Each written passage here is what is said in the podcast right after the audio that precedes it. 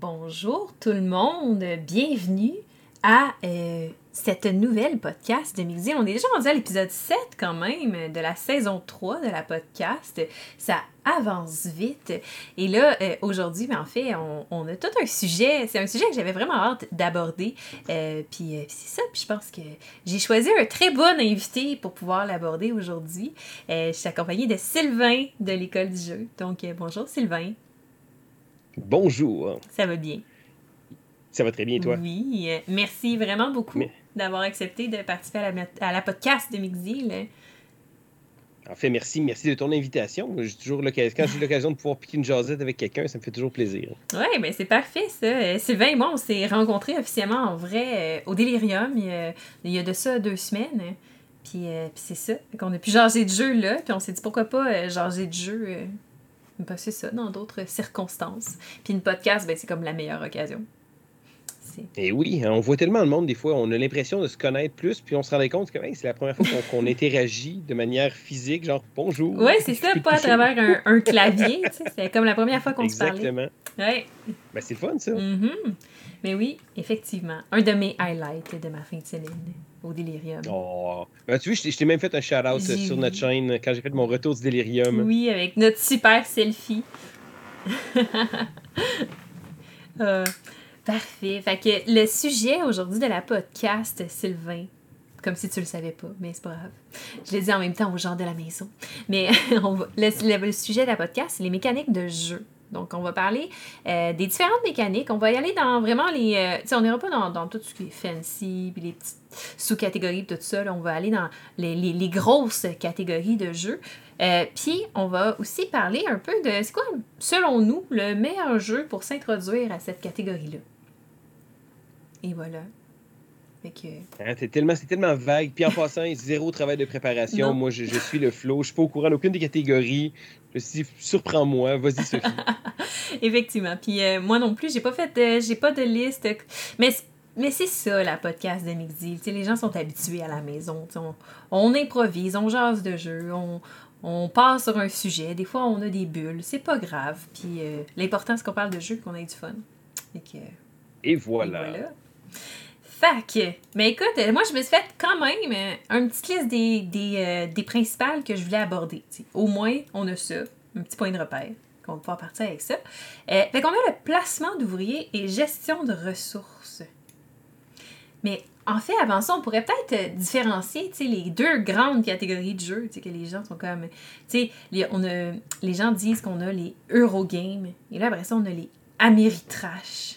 Mais là, c'est drôle parce que Ameritrash est souvent un terme que les gens ont tendance à trouver péjoratif. Puis moi, je me suis attaché avec ça parce que à l'origine, c'était la distinction des jeux euro pour justement les, les, jeux plus de gestion de ressources, puis les jeux méritrage, qui étaient comme les gros, euh, les jeux avec des, attaques directes, des éliminations de joueurs, des choses comme ça. Et à l'origine, c'était presque péjoratif, mais on dirait qu'on s'est comme approprié le terme. On dit comme, non, non, méritrage, c'est cool. Quand le monde dit, ah non, non, faut pas les appeler méritrage. Non, moi, je suis d'accord avec ça. Je les aime, ces jeux-là aussi. Puis mm-hmm. je trouve que le terme est, bien placé. Ouais, moi, je suis très, très, très fan des Ameritrash. je suis une très grande consommatrice. Mais ouais, pour ça, la maison qui s'interroge peut-être à savoir c'est quoi ces deux catégories-là, qui entendent parler de ça sont, bien bizarres. C'est quoi les poubelles américaines? Ben, les Ameritrash, en fait. Euh, c'est une mécanique de jeu qui est. Euh, euh, un peu moins. Ben, en fait, il faudrait commencer avec l'Eurogame, je pense, pour mieux expliquer, dans le fond, parce qu'on a les jeux de style euro qui sont plus des jeux de euh, gestion de ressources, des jeux plus mathématiques où là, on va vraiment aller essayer d'optimiser des points de victoire de certaines façons, souvent en plaçant des ouvriers, en récoltant des ressources, puis en réussissant à, réaliser certains objectifs qui vont nous rapporter des points de victoire.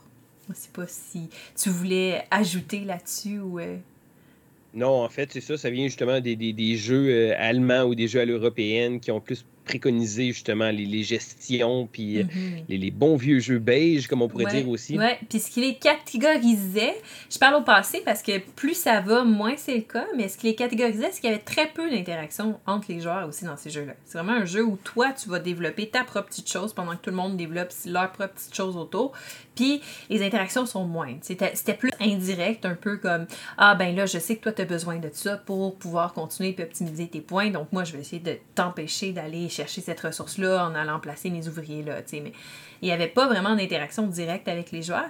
Euh, c'est là que viennent les jeux Ameritrash, en fait, qui sont euh, un peu le contraire, qui sont euh, plus basés sur la chance. Donc, c'est des jeux qu'on va retrouver avec beaucoup de dés.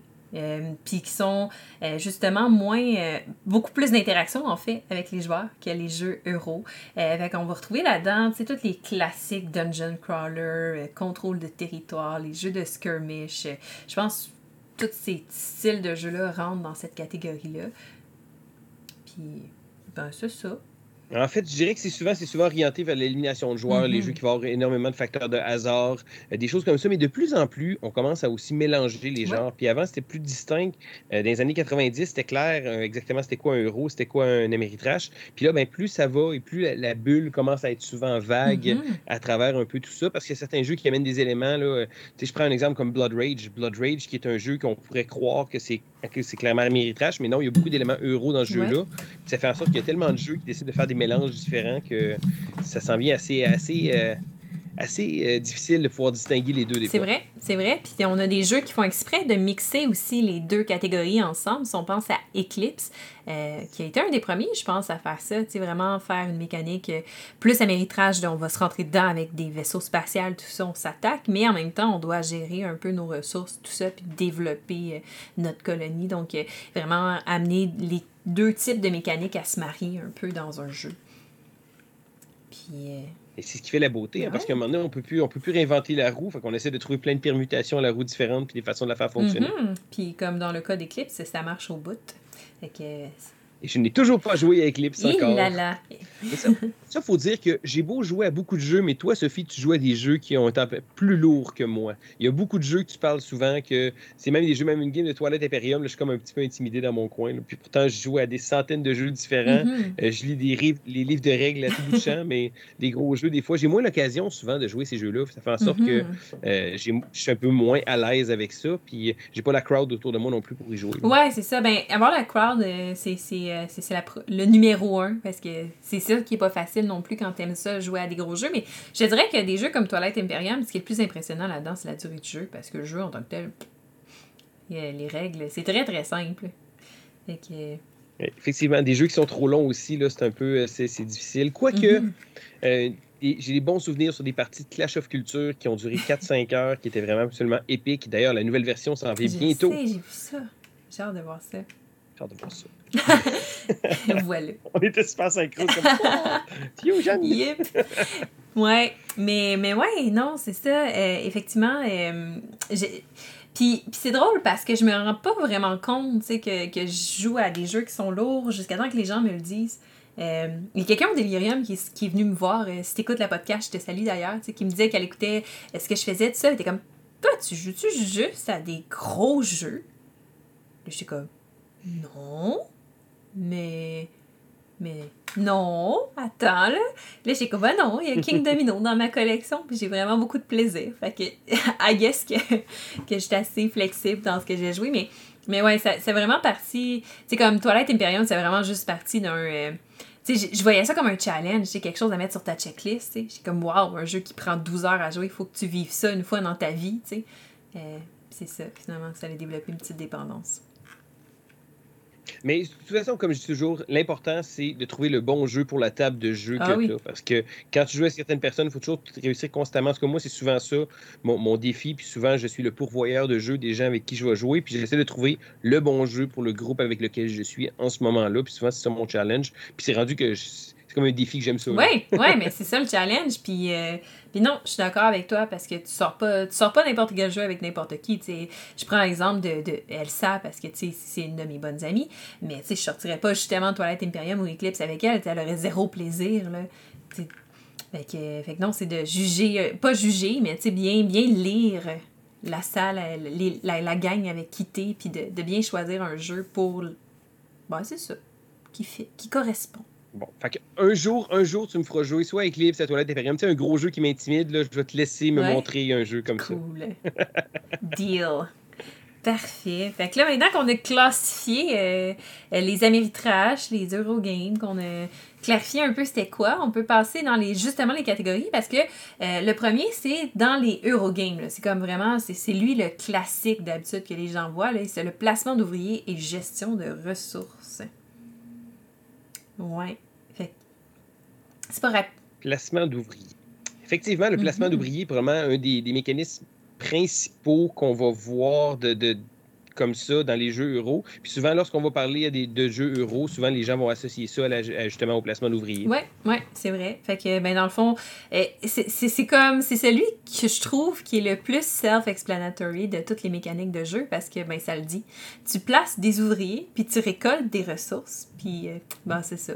Mais, mais, mais c'est pas mal ça. C'est vraiment dans le jeu euro qu'on décrivait tantôt où, justement, tu vas essayer d'accomplir certains objectifs en gérant tes ressources en, payant avec ces ressources-là certaines choses pour te générer des points de victoire. Puis ben, le but étant d'avoir le plus de points de victoire à la fin de la partie. Puis, voilà. Mais c'est si simple.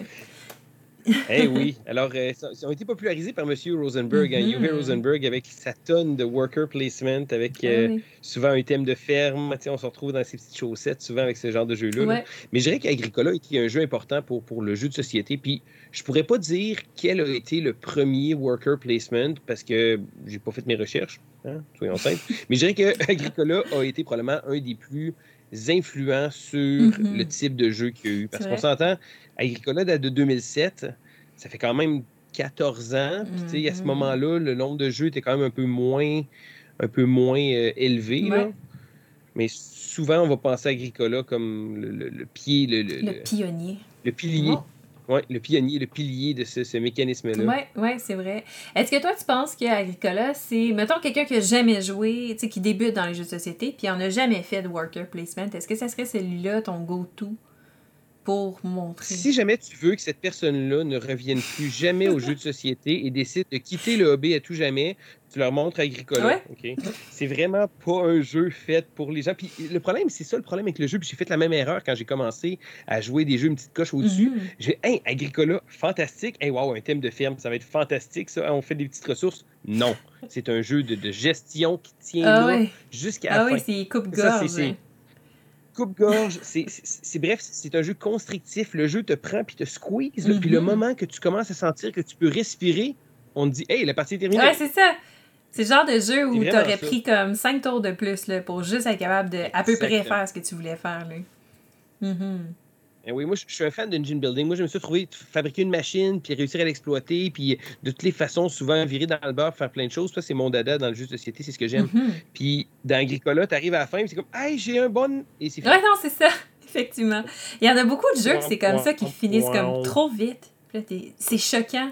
Oui, ils finissent trop vite, mais d'un coup, si tu fais le test, puis tu fais un ou deux tours de plus, tu vas te rendre compte que le jeu va souvent revenir au même, mm-hmm. puis il va tomber dans une espèce de pédalé. Ouais, c'est ça pédaler. Puis moi, j'aime ça, pédaler pour générer plein de choses, mais ultimement, ça amène rien de nouveau au jeu. Tu as juste réussi à établir ta, mm-hmm. machine, puis comme, poup! Fait que souvent, c'est le bon moment, mais c'est comme, c'est juste frustrant un petit peu. Ouais, ouais, non, je suis d'accord avec toi. Puis, puis tu vois, moi, mettons là, que je, je monte à des nouvelles personnes à jouer à des jeux de société, euh, je trouve que c'est cette catégorie précise de jeu-là qui est plus complexe. Parce que je sais pas euh, je trouve que c'est facile de montrer un contrôle de territoire aux gens. Ils ont joué à risque, ils connaissent le principe, tu sais, euh, ou des jeux coop, tout ça, tu sais, c'est pas trop compliqué. Mais là, tu avec un, placement d'ouvriers, gestion de ressources, puis là, on dirait que je sais plus où me garrocher. Moi, me semble, si j'avais à choisir un jeu simple pour montrer ça, je dirais quelque chose comme, comme l'âge de pierre, je pense. C'est exactement ce que j'allais dire. Non, l'âge de pierre, c'est exactement le meilleur jeu pour pouvoir montrer ce type de jeu-là. Mm-hmm. Tantôt, je parlais d'Agricola, qui est influent, mais l'âge de pierre est vraiment le meilleur. Et ça, c'est un des jeux qui a été un jeu fort dans ma découverte du monde mm-hmm. ludique. On a joué à l'âge de pierre à côté. depuis que je calcule mes parties, j'ai une soixantaine de parties de jeux-là de fête. On jouait à un moment donné, à chaque semaine avec un couple d'amis. Puis c'est avec ça que j'ai appris le jeu de société. Puis c'est avec ça que je l'ai montré aussi. Là, ma fille joue à l'âge de pierre avec moi. Puis je trouve ça super le fun. Puis en même temps, ça ne rend pas compte, mais ça pratique les multiplications de mm Parce qu'il y en a tellement de jeux de placement d'ouvriers, ben. gestion de ressources, mais c'est ça. Puis tu sais, puis, c'est là aussi, je trouve que tu te ramasses dans les jeux les les plus niches aussi du jeu de société. Tu, tu parles d'Agricola, tu sais, qui a de l'air accessible, mais qui l'est pas pantoute, mais c'est là-dedans aussi que tu vas retrouver, par exemple, les Terramisica, Gaia Projet de ce monde, tu sais, puis les Lacerda de ce monde aussi, là, tu sais, tous les gros jeux qui sont qui semblent, tu sais, comme gigantesques, puis euh, complexes. Ah oui, c'est sûr, mais c'est qu'à la base, le principe de bien gérer les placements d'ouvriers, parce que c'est de connaître tous les engrenages qui Mhm. roulent, puis faire en sorte que quand on comprend la signification de- d'avoir placé des choses là, générer des ressources pour pouvoir faire ça, puis quand on réussit à trouver le, le, le flow un peu du jeu, c'est là que le jeu devient encore plus intéressant de un, mais c'est là qu'on comprend le jeu, que Ouais. ça déclique un peu. Ouais. Non, c'est. c'est, euh, en tout cas, c'est vaste. Il y, en a, il y en a tout plein dans cette catégorie-là, mais oui, je pense l'âge de pierre, si vous avez à montrer la mécanique à quelqu'un, euh, Mhm. c'est la façon la plus simple. Je pense que tu peux t'en sortir pas si pire avec euh, un jeu comme, euh, comme les euh, Pillards de la mer du Nord aussi, là, quelque chose de, de plus léger. Mais ouais, pas, pas Agricola. Non, non, non, pas Agricola. Puis encore là, c'est même Rosenberg lui-même qui le dit, si t'es pour jouer cinq fois, t'es mieux de jouer à Caverna. Parce que Caverna est beaucoup plus accessible, Ouais. Caverna est beaucoup plus. Caverna prend beaucoup de l'ADN d'Agricola, mais enlève l'élément de, de draft de cartes d'Agricola qui fait le jeu? Mhm. Puis Rosenberg disait justement, si t'es pour jouer cinq fois, tu joues à Caverna. Si t'es pour jouer 50 fois, tu vas jouer à. Agricola. Parce qu'Agricola, c'est un jeu absolument d'une profondeur incroyable. Mhm. Ouais, c'est ça. Puis c'est souvent ce que tu vas retrouver avec ces jeux-là. Hein? Parce que moi, c'est ce que, ce que je remarque de ce style de jeu-là, c'est que tu peux pas. euh, quand, quand on va dans ceux plus catégorie expert, là, tu plus catégorie avancée un peu, quand, quand tu commences à être vraiment initié dans, le- dans le domaine, euh, puis tu vas dans des jeux comme un peu euh, Terra Mystica, Gaia Projet, tu sais, euh, ça, c'est le genre de jeux que tu peux pas. euh, tu peux pas juste dire, ah, moi, je l'achète, je le mets dans ma collection, j'y joue une fois, puis c'est ça, tu sais. Parce que moi, personnellement, mes premières parties de ces jeux-là, c'est pas des, pas des parties que j'apprécie particulièrement. Ça prend. C'est- des parties qui sont difficiles, surtout si tu joues avec des gens qui ont un peu plus d'expérience puis de, de, de connaissance du jeu. J'avoue que là, c'est un petit peu difficile. Ouais, parce que c'est très mathématique, puis tu te rends compte qu'il faut, faut vraiment que tu saches où t'orienter pour partir le jeu. Euh, mais non, bref, euh, non, c'est euh, bonne catégorie. La prochaine est plus facile à montrer. Mais Oui. peut-être un petit peu, par exemple, je, je veux pas te... Mais euh, Gaia Projet puis Terra Mystica, c'est peut-être un peu moins des placements d'ouvriers, par exemple. C'est plus C'est de vrai qu'il y a sélection pas de d'action, des Ben comme oui. ça. Il n'y a pas d'ouvriers en tant que tel. Non, Excuse-moi, je c'est ne veux pas te, te reprendre sur ta propre plateforme. Pas de l'air pédant non plus, là. Non, non, mais t'as raison. T'as raison parce que, effectivement, maintenant que tu le dis, t'as zéro ouvrier. C'est très Eurogame, là, si on, si on va dans la catégorie très Euro. oui, ça, c'est ça. Mais non, c'est pas placement d'ouvrier. C'est drôle parce que je réécoute How I Met Your Mother récemment. J'ai essayé de repasser à travers, puis là, je me sens comme Ted qui reprend les gens sur le petit pointillé. Comme- Mais, mais non, mais t'as entièrement raison. Merci de me reprendre, en fait, parce que j'ai induit les gens en erreur. Écoutez, là, moi, j'étais partie Eurogame, mais non, euh, c'est pas des placements d'ouvriers, fait que j'ai aucun rapport dans ce que je dis. Mais, bref, euh, pour placement d'ouvriers, euh, dans le fond, ben, c'est ça, les jeux qu'on a nommés, euh, L'âge Ben, de pierre. L'âge de pierre, Pierre de la mer du Nord. euh, c'est des bons c'est des bons points pour commencer. Puis après ça, mais vous pouvez euh, vous pouvez vous amuser parce qu'il y en a en masse. euh, Il y a de quoi faire. On peut, on peut toujours étirer. Puis si jamais vous voulez de quoi d'original, je me permets de faire une petite mention Oh. à Zolkin, le calendrier Oui. Maya, parce que Zolkin utilise un élément spatial avec le placement d'ouvriers. Puis je trouve que c'est un des jeux qui, euh, qui utilise le plus le, le- le placement d'ouvriers de manière très originale puis très bien pensée. Puis ça, il n'y a pas Mhm. beaucoup de jeux qui ont utilisé l'élément du temps avec ça. Donc c'est ma petite mention à Zolkin, le calendrier Maya. C'est vrai que c'est un excellent jeu. Bonne suggestion. Euh, après ça, la prochaine catégorie, celui-là, je trouve qu'il est plus facile à montrer aux gens, euh, mais il est moins apprécié de la majorité des gens. Ce que je trouve. Euh, c'est c'est le contrôle de territoire. Ouh. Parce que ça, c'est, ça, c'est comme. Ben, en fait, c'est comme risque. En fait, c'est, le but, c'est de contrôler les territoires. C'est, euh, de, c'est vraiment un Améritrage, celui-là. On essaie euh, de prendre le contrôle de certains territoires. Il y a des objectifs à comment remporter la partie, là, tout dépendamment des jeux. Euh, puis, c'est ça, exterminer les adversaires. c'est pas mal ça. Mais c'est un jeu qui est simple à montrer parce que justement, tout le monde a une référence à risque. Je me rends compte que c'est pas tout le monde qui va apprécier ce, ce type de jeu-là, par exemple, parce qu'il y a beaucoup de gens, surtout quand on commence dans les jeux de société, qui ont peur des jeux de confrontation comme ça, tu vu qu'ils se sentent pas outillés, vu qu'ils débutent. Euh, mais euh, ça, qu'est-ce que t'en penses, toi? Ah, ben, en fait, c'est certain que c'est un jeu qui va amener plus de tension, souvent plus de confrontation. Fait que si tu joues avec des calinours mm-hmm. ou des gens qui ont moins tendance à aimer ça, que, que ça, ça brasse un peu, c'est certain que souvent, mm-hmm. dans le contrôle de territoire, des choses comme ça, même si c'est appliqué un peu plus à la sauce, des fois euro avec El Grande ou des choses comme ça, on en parlait tantôt, mais ça reste que ça crée de la tension, puis souvent, c'est justement, puis là, tu, tu, regardes le jeu, puis là, tu t'attends, puis là, j'espère qu'il ira pas là, j'espère qu'il fera pas un move pour aller là, puis là, ah non, il a pris mon move, ah, ah ça amène d'émotions. C'est comme un roller mm-hmm. coaster d'émotions souvent. Ouais, ouais. C'est pas tout le monde qui aime ça. oh non. Puis moi, je me rends compte quand tu débutes dans le jeu de société, en tout cas, moi, c'était mon cas à moi, là. Euh, c'est une des mécaniques de jeu que j'aime beaucoup. J'en ai plusieurs contrôles de territoire à la maison. Euh, j'aime bien ça, mais euh, quand je débutais, c'est quelque chose qui était impressionnant, justement, vu qu'il y a plus de confrontation. Là, tu as peur de jouer avec des joueurs plus expérimentés parce que tu as vraiment peur de te faire démolir. puis aussi, le côté, si jamais toi, tu joues avec avec, euh, dans le fond, ta tendre moitié à la maison, ben, euh, de mon côté, euh, j'ai tendance à être beaucoup moins, beaucoup moins patiente et bonne perdante avec mon conjoint que je suis en général dans la vie. Il y a un petit côté personnel qui vient me chercher un peu plus à ce niveau-là. Moi, je joue pas avec ma femme, donc j'ai pas ce problème-là. Ma femme, elle joue pas, c'est certain que non. Mais euh, sinon, euh, tu parles de, contrôle de zone. Il y a des jeux aussi qui l'utilisent de manière très intéressante. Est-ce que tu as mm-hmm. déjà joué, et ça va être ma sélection pour la journée, euh, as-tu déjà joué au jeu Tyrants of the Underdark? Oui, le deck ah, building. probablement avec le Prof Board Game, parce que David adore ce jeu-là. Même pas.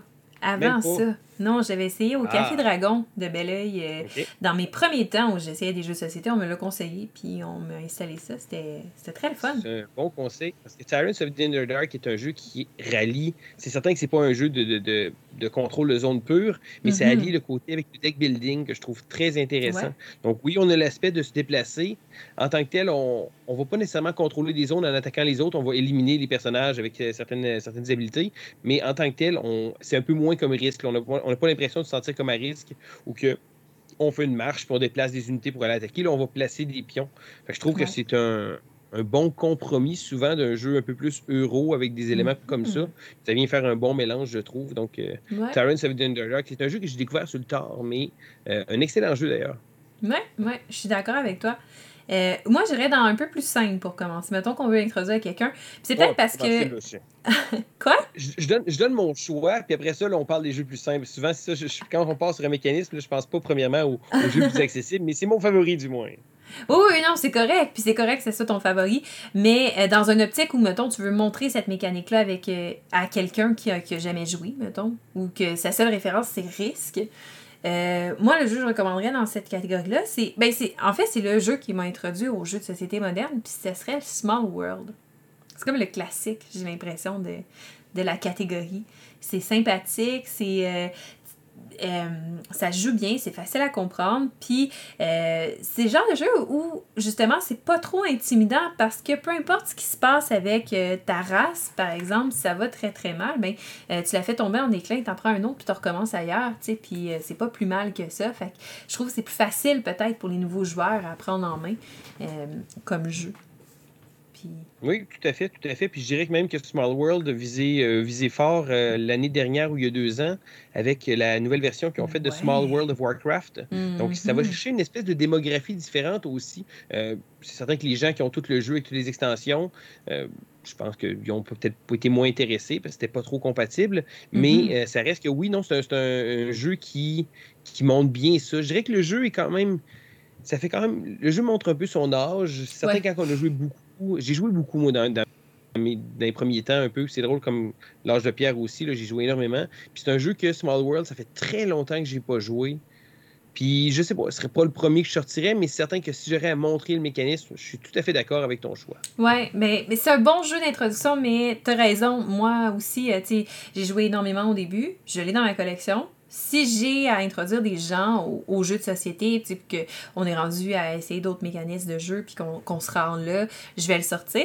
Mais c'est pas un jeu que j'ai tendance à faire. Hey, on se fait une petite partie de Small World aujourd'hui? Euh, ça, ça m'arrive plus vraiment. Mais si j'avais, mettons, là, je voudrais aller avec ma sélection personnelle euh, de mon meilleur euh, contrôle de territoire que je possède. Là, j'aurais pas le choix d'aller avec ma compagnie préférée puis, euh, puis me, dans le fond, euh, parler de Lord of, hélas. Lords of Hellas, parce qu'il y en a plusieurs. Ouh! Mhm. Parce que lui, ben, il allie plusieurs choses vraiment intéressantes, mais non seulement il y a du contrôle de territoire, plein de choses qui se passent, mais euh, ce qui est intéressant avec ce jeu-là, c'est qu'il y a de multiples façons de remporter la partie. Euh, ce qui fait en sorte qu'il faut que tu restes attentif à tout ce qui se passe sur le plateau, parce que sinon tu te fais passer des petites vites, puis pendant que toi tu te focuses à remporter la partie d'une certaine façon, il y a quelqu'un qui a cinq tours d'avance sur toi d'une autre façon, puis euh, t'as pas vu venir, puis ça fait des revirements de situation tout le temps qui sont assez incroyables. Puis en plus de ça, euh, dans la semaine prochaine, parce que c'est dans huit jours, Awaken Realms va sortir la campagne sur GameFound de Lords of Ragnarok. Lord of Ragnarok. Oh yeah! Justement, je voulais t'en parler, mais là, c'est correct. Hein, il me semblait aussi que tu devais déjà être au courant. Ah, je me tiens, je me tiens pas mal informé de mon Awaken Realms. Écoute, de- de- si un jour j'ai des commandites de Mix Deal, euh, il va y avoir Bubbly puis il va y avoir Awaken Realms. C'est ce que je vise. c'est bon, ça. Mhm. Non, c'est un, bon jeu. J'ai joué quelques parties. C'est certain que moi, j'ai pas la crowd pour ça. Puis souvent, c'est des jeux qui sont intéressants à plus que deux. Parce qu'on se le cachera pas. Le, le- le côté intéressant des area majority ou des contrôles de zone, c'est de jouer à plusieurs. Puis moi, je dirais que la plupart du temps, je vais jouer à deux ou trois joueurs Ouais. tout plus. Et ça fait en sorte que c'est des jeux qui sont un peu plus difficiles à sortir. là. Mhm. Mais t'en as un pas pire à la maison. euh, un jeu de contrôle de territoire euh, qui est excellent. Euh, j'ai juste joué, par exemple, moi, la version deux joueurs, mais euh, je rêve un jour de mettre la main sur la grosse version. Puis euh, c'est. Est-ce que tu sais de lequel je parle? Non, mais tout? je je suis intrigué, là, je suis en train de réfléchir. T'as des grosses versions, deux joueurs. Je l'ai, je t'avais dit, je tu- je t'en ai forcément parlé. Ouais, ben tu l'avais mis à vendre, mais finalement t'as décidé de plus le vendre. Mais c'est correct parce que de toute façon, à, à ce moment-là, budgétairement parlant, c'est un gros jeu. Ah, moi, oui, oui, oui, oui, oui, oui, tout à fait. Mais oh, attends, un peu, un peu, un peu. Je me permets un 3 secondes de me retourner dans le petit cabinet qui est en arrière de moi pour te montrer un petit quelque Oui. chose. Ok, parfait. Ça va être un spécial pour mes Patreons qui peuvent voir la vidéo en ce moment euh, de la podcast. Je suis comme énervée, j'ai hâte de voir c'est quoi. Rebonjour. Rebonjour. Oh! Wow! Tu. C'est toi qui l'as peint? Non, c'est euh, mon Wow. ami Joe, anciennement de la, de la chaîne aussi. En fait, j'ai toujours peur. Je vais peinturer du miniature de Warhammer, mais euh, quand que euh, vient avec ce genre de choses-là, je suis un peu plus méfiant, puis j'ai comme peur de le manquer. Puis mon ami Mhm. Joe est super bon peintre, puis celui-là, surtout, le gars, il a des petits Ben yeux ouais. a partout, là. Ben ouais! Yeux Wow! partout. Il y a des petites bouches, ou appelle ça comme Mhm. tu veux. On va rester family friendly, mais. ouais. Donc, cette figurine-là, et oui, c'est une figurine, hein, regardez avec le comparatif avec ma tête, C'est aussi euh, vient du jeu Cthulhu Wars. Cthulhu Wars est un jeu avec une tonne métrique de plastique qui fournit des choses qui doivent être des armes contondantes au niveau de la loi. Je pense qu'on peut assommer quelqu'un avec ça. Je pas sûre oui, que tu passes à l'aéroport avec ça. Ouais, c'est ça. Cthulhu Wars, il va se demander c'est quoi en tabarouette, en tout cas. C'est quoi ça? Comme, hello! Mais non, Cthulhu Wars, oui, est un jeu de, de contrôle de territoire avec du brassage de dés. C'est un jeu que j'ai pas l'occasion de sortir souvent. Puis, écoute, je le sors pas souvent, mais là, juste en le faisant commencer d'avoir un commission painting dessus, ça va être encore plus épique. Fait que si je le sors une fois par cinq ans, là, ça va être déjà un investissement rentabilisé. Ok, mais moi, je shotgun la fois où tu le sors dans ton 5 ans, là. Comme. Mais tu sais quoi? OK, on fait un deal. Prochaine Mhm. convention, puis là, c'est certain, là, peu importe ce qui se passe, là, on s'installe autour d'une table, puis on fait une partie de Cthulhu War. Oh yeah! Parfait. Écoute, on, on va être, Deal. OK, on, on a- on peut être. D'habitude, on peut être quatre. J'ai pas un million d'extensions, là. Mhm. Mais si tu veux aussi trouver un de tes abonnés qui va vouloir prendre un siège, puis moi, je vais faire un abonné de l'école du jeu qui va prendre un siège, puis on va se faire une game à quatre. Oh, ça serait épique, ça! Très hot, hein? Ça serait épique, euh, si jamais ça vous intéresse. euh, écoutez, euh, laissez-moi savoir. Je suis d'accord, je suis totalement partante. J'adore l'idée. Mais ils seront pas tous peinturés aussi beaux que ça. Par exemple, il y en a qui sont Pourquoi? encore avec les couleurs de base. En fait, Écoute, presque tous. c'est des gigantesques figurines de plastique. Moi, je peux rien demander de plus, là. Moi, je suis Tout déjà fait. satisfaite. cool. Fait que, prochaine mécanique qui est, euh, qui est la préférée, ben, en fait, moi, c'est c'est une que j'aime beaucoup. Je pense que univers- de façon universelle, tout le monde l'aime, cette mécanique-là. Mais je pense que ceux qui débutent, quand il y a des coups, ils sont comme Oh mon Dieu, c'est tellement cool. Puis, euh, puis c'est c'est celles qui vont les faire le plus triper de mon expérience. Puis c'est. Tu me diras si c'est le cas pour toi. Euh, mais c'est le deck builder Ouh. ou le jeu de construction de, deck- de, de paquets de cartes. Ça se traduit mal. Ça, se traduit mal. Le deck builder. Moi, je suis correct avec builder. certains anglicismes. Celui-là, j'ai aucun problème à l'utiliser. Non, effectivement, le, le deck building est vraiment quelque chose. Puis là, on, deck building, euh, avec le temps, ça s'est changé avec du pool building, là, parce que là, des fois, on a un sac avec des choses qu'on va mettre dedans. Euh, Écoute, ça peut être des cartes avec le deck building, justement, mais oui, tu peux ramasser plein de choses Tout, comme ça. tout ouais. se fait, tout se fait dans cette, catégorie-là. Tu fait. construis, tu construis quelque chose qui devient de plus en plus fort au fur et à mesure de la partie, puis que tu vas piocher dedans de façon aléatoire, des fois un peu moins aléatoire dépendamment du jeu, mais en gros, c'est pas mal ça. Puis euh, tu, vas, tu vas rendre ce paquet-là, ce, ce sac-là, ou peu importe ce que c'est, de plus en plus fort, de plus en plus efficace au fur et à mesure de la partie, en t'achetant des nouvelles choses, qui est la partie, je pense, Mhm. très satisfaisante de la chose, de pouvoir t'acheter. surtout, et Mhm. une chose très importante que les gens n'ont pas tendance à saisir au départ, mais c'est le deck calling qui appelle le, le- enlever des cartes, Ah, trimer ouais. le deck qu'on appelle. Là. Mhm. Ça, là, c'est tellement important de le faire. Puis ça, les gens ne le réalisent pas. Mais ils réalisent pas que si tu rajoutes des cartes, à un moment donné, ton deck, Tu le il dis. devient plus gros, puis il y a plus de choses, oui, mais il Mhm. faut que tu le dilues un peu, il faut que tu réussisses à le rendre plus efficace. Ouais. Puis ça, c'est quelque chose que j'aime beaucoup du deck building, euh, justement, d'avoir à gérer son deck de manière efficace. là. Mhm. Puis là, toi, mettons, là, si on parle deck building, tu, veux montrer ça à quelqu'un, tu vas utiliser quel jeu? Est-ce que tu vas aller très, très classique avec euh, le, le papa? Très classique, avec le grand Le- papa de tous les deck builders, Mhm. Dominion. Ouais? Dominion est un jeu avec un thème absolument non existant, mais qui utilise le mécanisme du deck building de manière pure. C'est- le premier. Je crois que c'est le premier Oui. Qui a fait ça. Puis c'est c'est Dominion. Puis là, il y, a une, il y a une multitude d'extensions. Puis je sais que ça peut sembler intimidant pour les gens qui ne connaissent pas Dominion. Ils disent Ah, mais euh, je pars de rien. La boîte de base va donner tellement de stock. Et là, c'est certain que Mhm. on peut prendre une autre boîte de base, prendre des extensions pour rajouter énormément, puis on construit à travers ça. Mais Dominion est un jeu qui a déjà 14 ans, je pense que c'est 2007, je crois. Ouais, je pense déjà. En tout cas, de mémoire. Mhm. De mémoire. Fait que ça fait longtemps, puis ça a été repris à toutes les sauces. Puis s'il y a un des mécanismes qui a été utilisé, puis repris, puis tourné dans le blender 80 000 fois, c'est bien le deck ouais. building. Et là, il y a beaucoup de jeux qui décident de mettre du deck building dans tout aussi. Là. Ah, c'est la mode, hein, cette année. euh, j'ai acheté, j'ai acheté trois nouveaux jeux cette année 2021, puis les trois ont du deck building dedans. Dune Imperium, euh, Arnaque, Non, même pas, Arnaque. puis... Non, pas Arnaque? Ok, j'étais surpris. Mm. D'habitude, c'est les jeux, mais... c'est- quoi les deux autres? Euh, j'ai Dune Imperium, oui. Euh, j'ai. Ouais, euh, voyons, j'ai un blanc de mémoire. Inflexible? Normandie. Ah, Undaunted, Normandy, Ouais. Undaunted. un Mais il n'est pas excellent. 2021, je pense qu'il est 2020. Euh, même 2000. 2019, hein? en tout cas, Ouais. Mais en tout cas, moi, j'ai acheté en 2021. Fait que pour moi, euh, 2000. C'est correct, c'est correct. Mais euh, il y a lui. Euh, Puis quel autre? Attends, ah oui, euh, j'ai acheté aussi euh, euh, euh, euh, euh, euh, Imperium. Puis c'est c'est le Legends que j'ai acheté. Ouais. c'est. En tout cas, je ne passerai pas sur une tangente sur ce jeu-là, mais Dune Imperium et Dune Classique, c'est vraiment un de mes gros coups de cœur de l'année. Mhm. C'est vraiment un jeu absolument génial, mais qui est vraiment pas pour tout Oh le monde, non. par exemple. Ben, j'ai juste lu les règles, je l'ai même pas testé encore. Puis juste, pas joué? Juste à la lecture des règles. Le jeu est étonnamment simple. Ouais, mais le livre des règles est assez difficile. Ah ouais. Je dirais que c'est pas très intuitif. Puis euh, c'est quand on commence à jouer. Puis je suis rendu quand même pas pire pour l'expliquer. Mais le jeu prend toute sa, sa splendeur quand tu joues, puis tu rejoues, puis tu rejoues. Mhm. Mais ça prend les joueurs pour ça. Ouais. Parce que c'est certain que c'est complexe. Le monde s'attend à un petit jeu de cartes. C'est un Non. gros jeu de cartes. Ouais. On ne le cachera pas. Là. il dit que ça prend Mais non, c'est ça d'ailleurs. euh. Mm. Non, il y a à peu près une heure et demie, ça peut prendre deux heures, mais là, il y a une façon que le designer a mis sur BGG de manière à, à couper un peu le temps de jeu.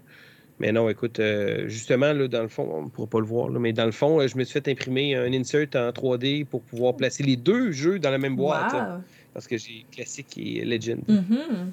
Ouais, non, c'est un jeu, j'ai vraiment hâte euh, d'essayer. C'est cette semaine-là. Je, me, je me suis procuré en fait vendredi cette semaine.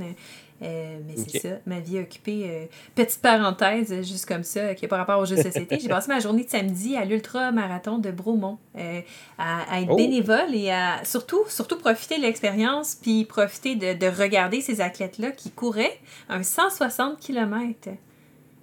Wow! Le pro- Ok, je- je cours 5 km, là, puis je je suis brûlé. Ben, là. c'est ça. Moi, j'ai fait un 6 hier, puis j'étais comme, oh mon Dieu, je suis vraiment pas prête encore à faire ça. Ils l'ont fait en plus dans les montagnes de Bromont, tu comprends, là. Euh, c'est... puis- euh, pour, pour certains, c'était plus de 30 heures de course sans arrêt. Bref, petite parenthèse, fait que... La job. Ouais. Écoute, mon, mon samedi était, était différent. Moi, je suis allé au Comic Con de Québec. Ah ben, c'est cool, hein. C'est vraiment très cool, hein. Oui, c'est une activité que je fais avec ma fille. Puis là, le Comic Con de Québec existe depuis pas trop longtemps. Je pense que c'était la septième édition. Mhm. Puis depuis que ma fille est toute petite, on se prend une journée juste moi puis elle. Puis on va au Comic Con ensemble. Euh, Elle, elle se déguise, elle est toute contente. Elle se déguise en princesse, elle se déguise en ci, elle se déguise en ça. Puis on fait le tour des exposants, on va Ah. voir les petites affaires. Puis on s'en va jouer à des jeux de société aussi. Parce qu'ils ont toujours un Ben. espace de jeux de société. Ben oui, je... Euh, Jeff, d'ailleurs, mon ami euh, Jeff Gauthier de Goblin Games était là-bas avec. euh, il montrait son, son, son proto-Oblivion. Ouais. Mhm. Ah, c'est très cool. Euh, j'ai j'ai regardé ça aussi en fin de semaine, mais je pouvais pas me dédoubler malheureusement. Fait que je- ça sera pour l'année prochaine. Ouais, c'est ça. Mm. Fait que, ouais, c'est ça, mais euh, mis à part la parenthèse, on revient au deck building. Ouais. Ouais, Fait des parenthèses dans les parenthèses dans les parenthèses. ouais non, c'est Oui, ça. en fait, euh, deck building, non, ça, je pense que Dominion, puis Dominion, Mhm. euh, je pense que c'est un jeu qui est quand même assez facile à montrer parce que, ultimement, t'expliques qu'est-ce qu'ils font, t'expliques c'est quoi le concept. Je pense que c'est un des meilleurs jeux pour apprendre à découvrir ce mécanisme-là dans sa manière la plus pure parce que, oui, il va être exploité tellement d'autres façons différentes après, mais je pense que si quelqu'un me demanderait c'est quoi le deck building, viens t'asseoir, je vais te montrer Dominion. Ouais, ben c'est- c'est c'est pas fou, c'est pas fou. Euh, Puis je suis d'accord avec toi parce que ça a longtemps été mon go-to pour initier les gens, mais maintenant ça l'est plus. Parce que parce que pour initier les gens, je me suis rendu compte qu'il y a une mécanique qui fonctionne encore mieux, puis qu'on va voir un peu tantôt, euh, mais qui est coopératif, parce que là, tu enlèves toute la pression de performance des gens. Euh, puis, puis je pense que 95% de la population peut s'entendre sur le fait qu'ils aiment beaucoup ce thème-là. Fait que déjà, ça passe très bien. Euh, fait que moi, pour initier les gens au deck building, j'y vais avec Harry Potter Hogwarts Battles. Puis euh, d'habitude, c'est pas mal un winner dans mes soirées de jeu quand je le sors avec des nouveaux joueurs. Effectivement. Ouais. Euh, Un excellent choix, beaucoup plus thématique que Dominion, on se le cachera Ouais, pas. c'était pas très compliqué, là, mais effectivement. Mais non. Non, je suis tout à fait d'accord avec ton choix, c'est un excellent choix. Mhm. Mais Dominion aussi, euh, pour- je veux dire, pour montrer la mécanique, euh, c'est. Puis, puis juste pour jouer, là, je veux dire, comme ça, ça. Ça vieillit, mais ça vieillit pas tant, ce jeu-là. C'est quand même. J'ai fini par vendre mon, mon kit de Ah ouais? Dominion parce qu'à un moment donné, il fallait que je fasse une rotation, mais ça a été un moment difficile. Je pense que c'est des jeux, pas des regrets, là, Mhm. parce que j'ai aucun regret avec les jeux qui passent dans ma collection, mais tu sais, c'est un jeu que je dirais pas non à jouer une partie. si. Ouais, mais moi, tu vois, cet été, je me suis débarrassée des extensions de Dominion, mais j'ai toujours la barre de base. Parce qu'on dirait que j'étais pas capable de m'amener à, à me défaire complètement de, de ce jeu-là. Ah, mais ça dépend. Je dirais que sinon, à ta peu, tu parlais de thème. Je, vais, je vais me permettre une Mhm. énième parenthèse, mais le jeu Legendary Marvel. Ben oui. Moi, je suis un gros fan de Marvel, je suis Mhm. un gros geek de Marvel, puis je trouve que le jeu Legendary amène le concept coopératif C'est vrai. et le deck building ensemble. Mhm. Puis c'est certain que, bon, avec la popularité que Marvel a, puis c'est certain, moi, je suis, je suis un super gros nerd de Marvel. Tout ce qui est Marvel, je suis, euh, je suis une encyclopédie sur pattes là-dessus. Mais encore là, je sais que le commun des mortels n'est pas nécessairement aussi crazy que moi. Fait que, mais la plupart ont déjà vu au moins un film de Marvel. Mhm. Fait que je dirais quand tu leur proposes, ah, ok, tu recrutes les personnages, tu fais un deck, on joue ensemble, mais c'est qui qui gagne? Ben, c'est nous autres ou c'est le méchant. Mhm. Fait que ça fait en sorte que je pense que c'est un jeu qui est quand même bien pour, euh, Ouais. pour euh, introduire les gens au deck building et au jeu coopératif. Je suis. fait une pierre de Ouais, je suis d'accord avec toi. Il n'est pas trop difficile non plus à montrer. Euh, moi, j'ai Buffy dans le Legend. T'as Buffy? Buffy. Hey, je, je sais quoi, je l'ai même pas pourtant. Je- J'adore Buffy. j'ai- j'ai- Ouais, je, je suis une fan finie de Buffy. C'est ma jeunesse au complet, cette série. Ah, Est-ce que tu as joué à Unmatched? Oui, je l'ai aussi. Buffy? Mhm. Ouais. Moi, je prends Willow. On va, on va se faire une petite partie. Tu sais, après avoir joué à Cthulhu Wars, on va avoir le temps. là. Ouais, c'est ça. Mais il faut que je prenne Willow. Parfait. Sinon, je joue pas. Moi, c'est correct. Et Moi, euh, je les aime toutes égales, mais tu sais, si je prends Buffy, je vais Ah, moi, j'ai un fait pour la petite sorcière. C'est ça. C'est euh, Alison Anahan. Je sais. On, on peut pas vraiment t'en vouloir. euh. Mais, mais moi, écoute, je peux prendre le beau Angel, ça me dérange pas. Moi, David Boreanaz. Ok, c'est correct. Écoute. Ma femme aussi le prendrait bien, mais ça, c'est un autre ouais, c'est ça. Elle, ça serait pas dans le jeu, par exemple. C'est ça l'affaire. Oh. Parfait. Fait que là, prochaine, prochaine mécanique. Mais, ah, c'est vrai, je, je ferais peut-être une parenthèse là-dedans, pour vu que, je veux dire, que, que ce soit des cartes ou que ce soit, mettons, des jetons ou quoi que ce soit que tu construises, on s'entend que la mécanique est la même. Le principe est pareil, mm-hmm. pareil. Euh, fait qu'un autre jeu qui se monte super bien aux non-initiés puis qui est vraiment le fun, euh, c'est les charlatans de Belcastel. Oui. Il faut, il, faut y faire une petite mention spéciale. En plus, quand tu achètes sur Amazon les protecteurs de pièces de monnaie, là, puis là, tu mets tes jetons là-dedans. Là, fait que là, c'est comme Là, tu fouilles dans ton sac, là, puis ça fait des gueling-gueling, c'est très satisfaisant. Non, le meilleur feeling que tu peux avoir, c'est de jouer avec des Geekbits sur BGG. Elles sont absolument magnifiques. ils vont te coûter trois fois le prix du jeu, là. Mais, God, si tu aimes moindrement ce jeu-là, va checker ça, puis tu vas voir, tu vas te créer des besoins que tu pensais pas que tu avais. C'est vraiment génial. Parce que les capsules, là, mm-hmm. ils rentrent serrés sur le petit rond, là. Ouais, ouais. Mm-hmm. Écoute. je vais aller voir ça. On va voir. Mais, mais il, est tout encapsulé, tu sais. Fait que... C'est du bling. Oh, ouais, ça ne s'attendra pas de, Non, c'est ça. Hein? le mal est fait. There's no going back. Et voilà. Fait un autre mécanique, puis ça, c'est. Ben, tu l'as dit tantôt que c'était dans une de tes préférées, puis je te comprends parce que moi aussi, c'est une de mes mécaniques préférées euh, de jeu. Euh, le Engine Builder. Est-ce que c'est. En fait, c'est drôle, puis ça, encore une fois, le engine building n'est pas reconnu comme un mécanisme de mm-hmm. jeu en tant que tel. Donc, quand tu vas voir ça, souvent, ça va être amené avec du tableau building ou des, gestions de cartes, des affaires de même. Puis, je dirais que le engine building est plus un, concept ludique, mm-hmm. si je veux inventer un. Tu sais, faire des sous-catégories. On aime ça faire ça. Mais euh, je dirais que le engine building, c'est vraiment quelque chose qui me fait vibrer dans le jeu de société. Puis souvent, justement, on va retrouver ça avec le tableau mm-hmm. building, mais aussi d'autres éléments comme ça. Puis il y en a tout plein euh, de ces jeux-là. C'est euh, ben, bon, c'est ça, écoute. C'est une mécanique un peu plus complexe complexe, mettons. C'est une sous-catégorie un peu plus euh, complète, si on veut, dans le jeu de société. Fait que si tu inities quelqu'un, j'ai l'impression que tu vas passer avant par le placement d'ouvriers, gestion de ressources, et puis... Non, oui, c'est sûr. C'est sûr et certain. C'est de comprendre plein de choses qui vont se, se, se, travailler ensemble. C'est ça. Puis le deck building aussi, j'ai l'impression que ça va aider aussi à comprendre cette mécanique-là. Et Quand tu es rendu là, dans les jeux, tu sais, qu'on pourrait considérer comme engine builder, il y en a tout plein qui sont excellents, mais je pense, comme pas le choix, je suis un peu vendu. Je vais sûrement y aller avec Terraforming Mars, Ouais, je peux rien dire contre Terraforming Mars. C'est mon jeu favori. Depuis que ce jeu-là est sorti, il trône en haut de mon top. Puis ça, mon top, je suis très. Euh, j'ai peut-être un problème là-dessus, mais j'aime ça être très structuré par rapport à mes ratings, par rapport à la façon que je, que je classe mes choses, mes classements. Puis ça, j'ai. Mais Terraforming Mars, écoute, est encore premier. Puis le pire, c'est que ça fait plus d'un an que j'ai pas joué à ce jeu-là. Mm-hmm. Mais même quand j'ai fait mon top, j'ai fait mon top 100 il n'y a pas trop longtemps sur la chaîne l'année passée. Puis j'ai vraiment fait un gros travail d'analyse de jeu, puis de, tout vérifier ça. Puis c'est vraiment, écoute, même si Terraforming Mars, ça fait un bout que j'ai pas joué, j'ai la totale, j'ai la grosse boîte avec tout, tout, tout. Mm-hmm. Puis ça, euh, ça. Mais encore une fois, c'est probablement pas un jeu que je vais prendre pour montrer à quelqu'un Hey, t'as déjà joué à 1000 c'est méchant. C'est pas gentil de faire ça à quelqu'un. Non, puis, puis même, c'est drôle, c'est une conversation que j'ai vue sur, sur, euh, sur, euh, sur Facebook, que j'ai participé. Mm-hmm. Il disait que même moi, je ne jouerais pas à Terraforming Mars avec quelqu'un que j'aimais jouer, pas parce que ça ne me tente pas d'y montrer, mais c'est parce que c'est un jeu qui prône vraiment le fait de jouer souvent.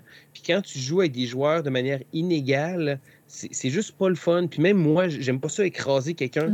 Puis encore là, je me retiendrai jamais de bien jouer, là. Mm-hmm. Mais j'ai joué avec des amis, puis souvent, Terraforming Mars, c'est un jeu que je joue avec mon même ami. Puis ça, c'est drôle, ce gars-là va pas jouer à pratiquement aucun jeu, mais Terraforming Mars, on joue ensemble. J'ai joué peut-être 40 games avec ce gars-là, à deux joueurs. C'est mon body de Terraforming Mars. Puis je pense que chaque fois que j'ai joué avec quelqu'un d'autre que lui, la game était comme.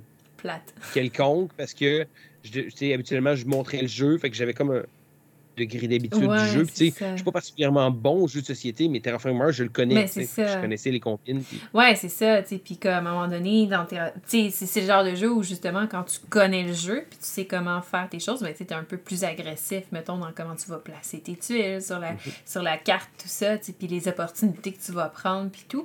Euh, fait que non, effectivement, c'est pas le genre de jeu que si tu joues avec des nouveaux joueurs, tu n'auras pas beaucoup de plaisir à jouer à ça. C'est le fun de gagner, mais quand, quand il est... Ouais, ouais, c'est ça, mais c'est pas, pas gagné à tout prix là-dessus. Non, c'est ça. Mais non, je dirais, c'est comme un jeu comme, comme euh, Race for the Galaxy, qui est un jeu qui est très court, qui se joue en 20 minutes, qui est un chef-d'œuvre, mais encore une fois, qui a une, approche un peu plus difficile, je pense. Mm-hmm. Mais si on parle de jeu accessible, puis là, je fais, c'est, moi qui me permet de faire un retour avec un jeu un peu plus accessible, parce que c'est ça le, thème à l'origine, là. Mais j'irai avec un jeu qui n'est pas nécessairement aimé de tout le monde, mais c'est un jeu que je trouve qui amène tellement des éléments. Puis c'est un jeu qui a le, eye candy pour pouvoir catcher du monde. C'est le jeu Gizmos. Gizmos de Phil Walker Harding, qui est un designer que j'aime beaucoup, qui fait souvent des jeux qui sont comme pas exceptionnels, mais qui font drôlement bien la mm-hmm. job. Euh, Baron Park pourrait revenir aussi dans le placement de tuiles si on en parle plus tard. Euh, je dirais qu'il fait des jeux souvent qui sont comme easy going. Donc, c'est des jeux qui sont faciles à prendre en, main. Mm-hmm. Gizmos va souffrir du manque de rejouabilité, mais il y a le Toy Factor qui est là avec les petites billes qu'on va chercher, puis c'est le fun de pouvoir générer des machines comme ça. C'est euh, un, de mes amis qui est moins gamer appelle ça des jeux de machines. Ah, ok, c'est un jeu de machine. C'est un jeu de machine. oh, oui. Euh, mes chums, ils savent, j'aime ça rouler ça des machines. moi, mm-hmm. je pense que j'irai avec Gizmos comme jeu accessible. C'est les choix, c'est les choix, moi aussi. Euh, dans tous ceux qui existent de cette thématique-là, euh, j'irais peut-être je pense, je pense que c'est quand même relativement accessible. Fait je pense que j'irais quand j'irais avec celui-là. Euh, Wingspan. C'est euh, un tableau building, mais également un, mm. engine builder. Euh, c'est quand même mm-hmm. facile à saisir, c'est beau, c'est le fun à regarder visuellement comme jeu. puis je pense que pour des nouveaux joueurs, ça, ça peut passer. C'est comme limite, mais bien guidé, je pense que tu peux, tu peux le faire passer je pense que le thème est là pour ça, puis mm-hmm. la beauté du matériel. Puis Wingspan, c'est un jeu que j'adore. Écoute, Wingspan, c'est dans mon top 10. là. Il y a mm-hmm. beaucoup d'engine builder dans, dans, mon top. Là. Mais je dirais que Wingspan, mais Wingspan a la faculté qu'il est facile à mettre sur la table, le matériel, puis ça, ça Stonemaier Games est bon. Qu'on aime ou qu'on n'aime pas, Stonemaier Games est, est excellent pour faire ça. C'est des jeux qui sont faciles à prendre en mm-hmm. main. Donc, quand on montre Wingspan, malgré le fait qu'il y a beaucoup de cartes, il y a beaucoup d'habiletés, il y a beaucoup de choses en théorie qu'on devrait avoir à gérer, mais c'est tellement bien fait, bien placé, une belle présentation qui coule bien. Puis ça, ça permet que ça fait un, jeu qui est un cran plus compliqué que les gens s'attendent, mais que les gens sont pas comme Ah, oh, c'est too much. C'est comme ça joue quand même bien. Puis ça, dans Wingspan est de toute beauté. Ouais, c'est ça. Puis les gens sont pas over, overwhelmed avec ce jeu-là. Euh, c'est juste, c'est limite. Mais Gizmo est vraiment, vraiment euh, de loin le meilleur, je pense, que tu pourrais choisir dans cette catégorie-là.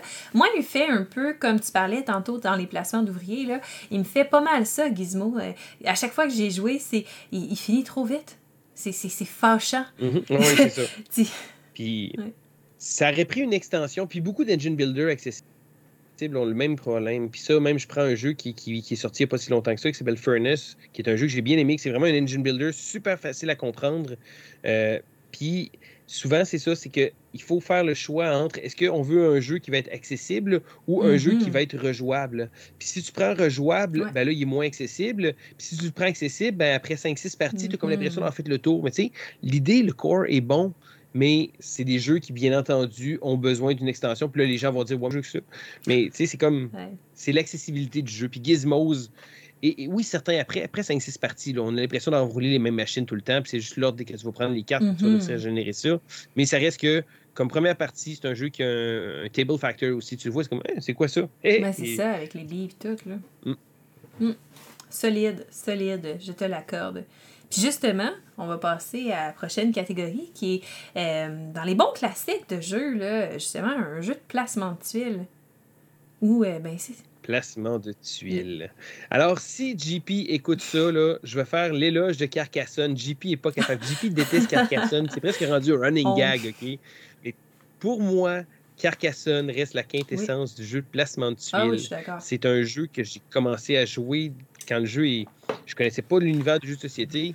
Puis Carcassonne a été les premiers. Je fais, hey, wow, OK, c'est le fun. Mm-hmm. Puis non, c'est pas un jeu parfait, mais encore là, celui-là, je peux facilement le montrer à pratiquement n'importe qui, à part expliquer les petits bonhommes couchés d'un champ qui est, comme. le ah, concept le plus hein? complexe. C'est le concept difficile à grasper. Mais sinon, c'est simple, ça fait du sens. Tu places des tuiles, puis c'est comme c'est un petit casse-tête que tu vas chercher. Puis ça, euh, je pense que c'est vraiment le, jeu de placement de tuiles par excellence. Oui, non, je suis d'accord avec toi. Puis moi, je l'ai découvert vraiment sur le tard, Carcassonne. Je l'ai ajouté dans ma collection, là, euh, je pense, euh, l'année passée.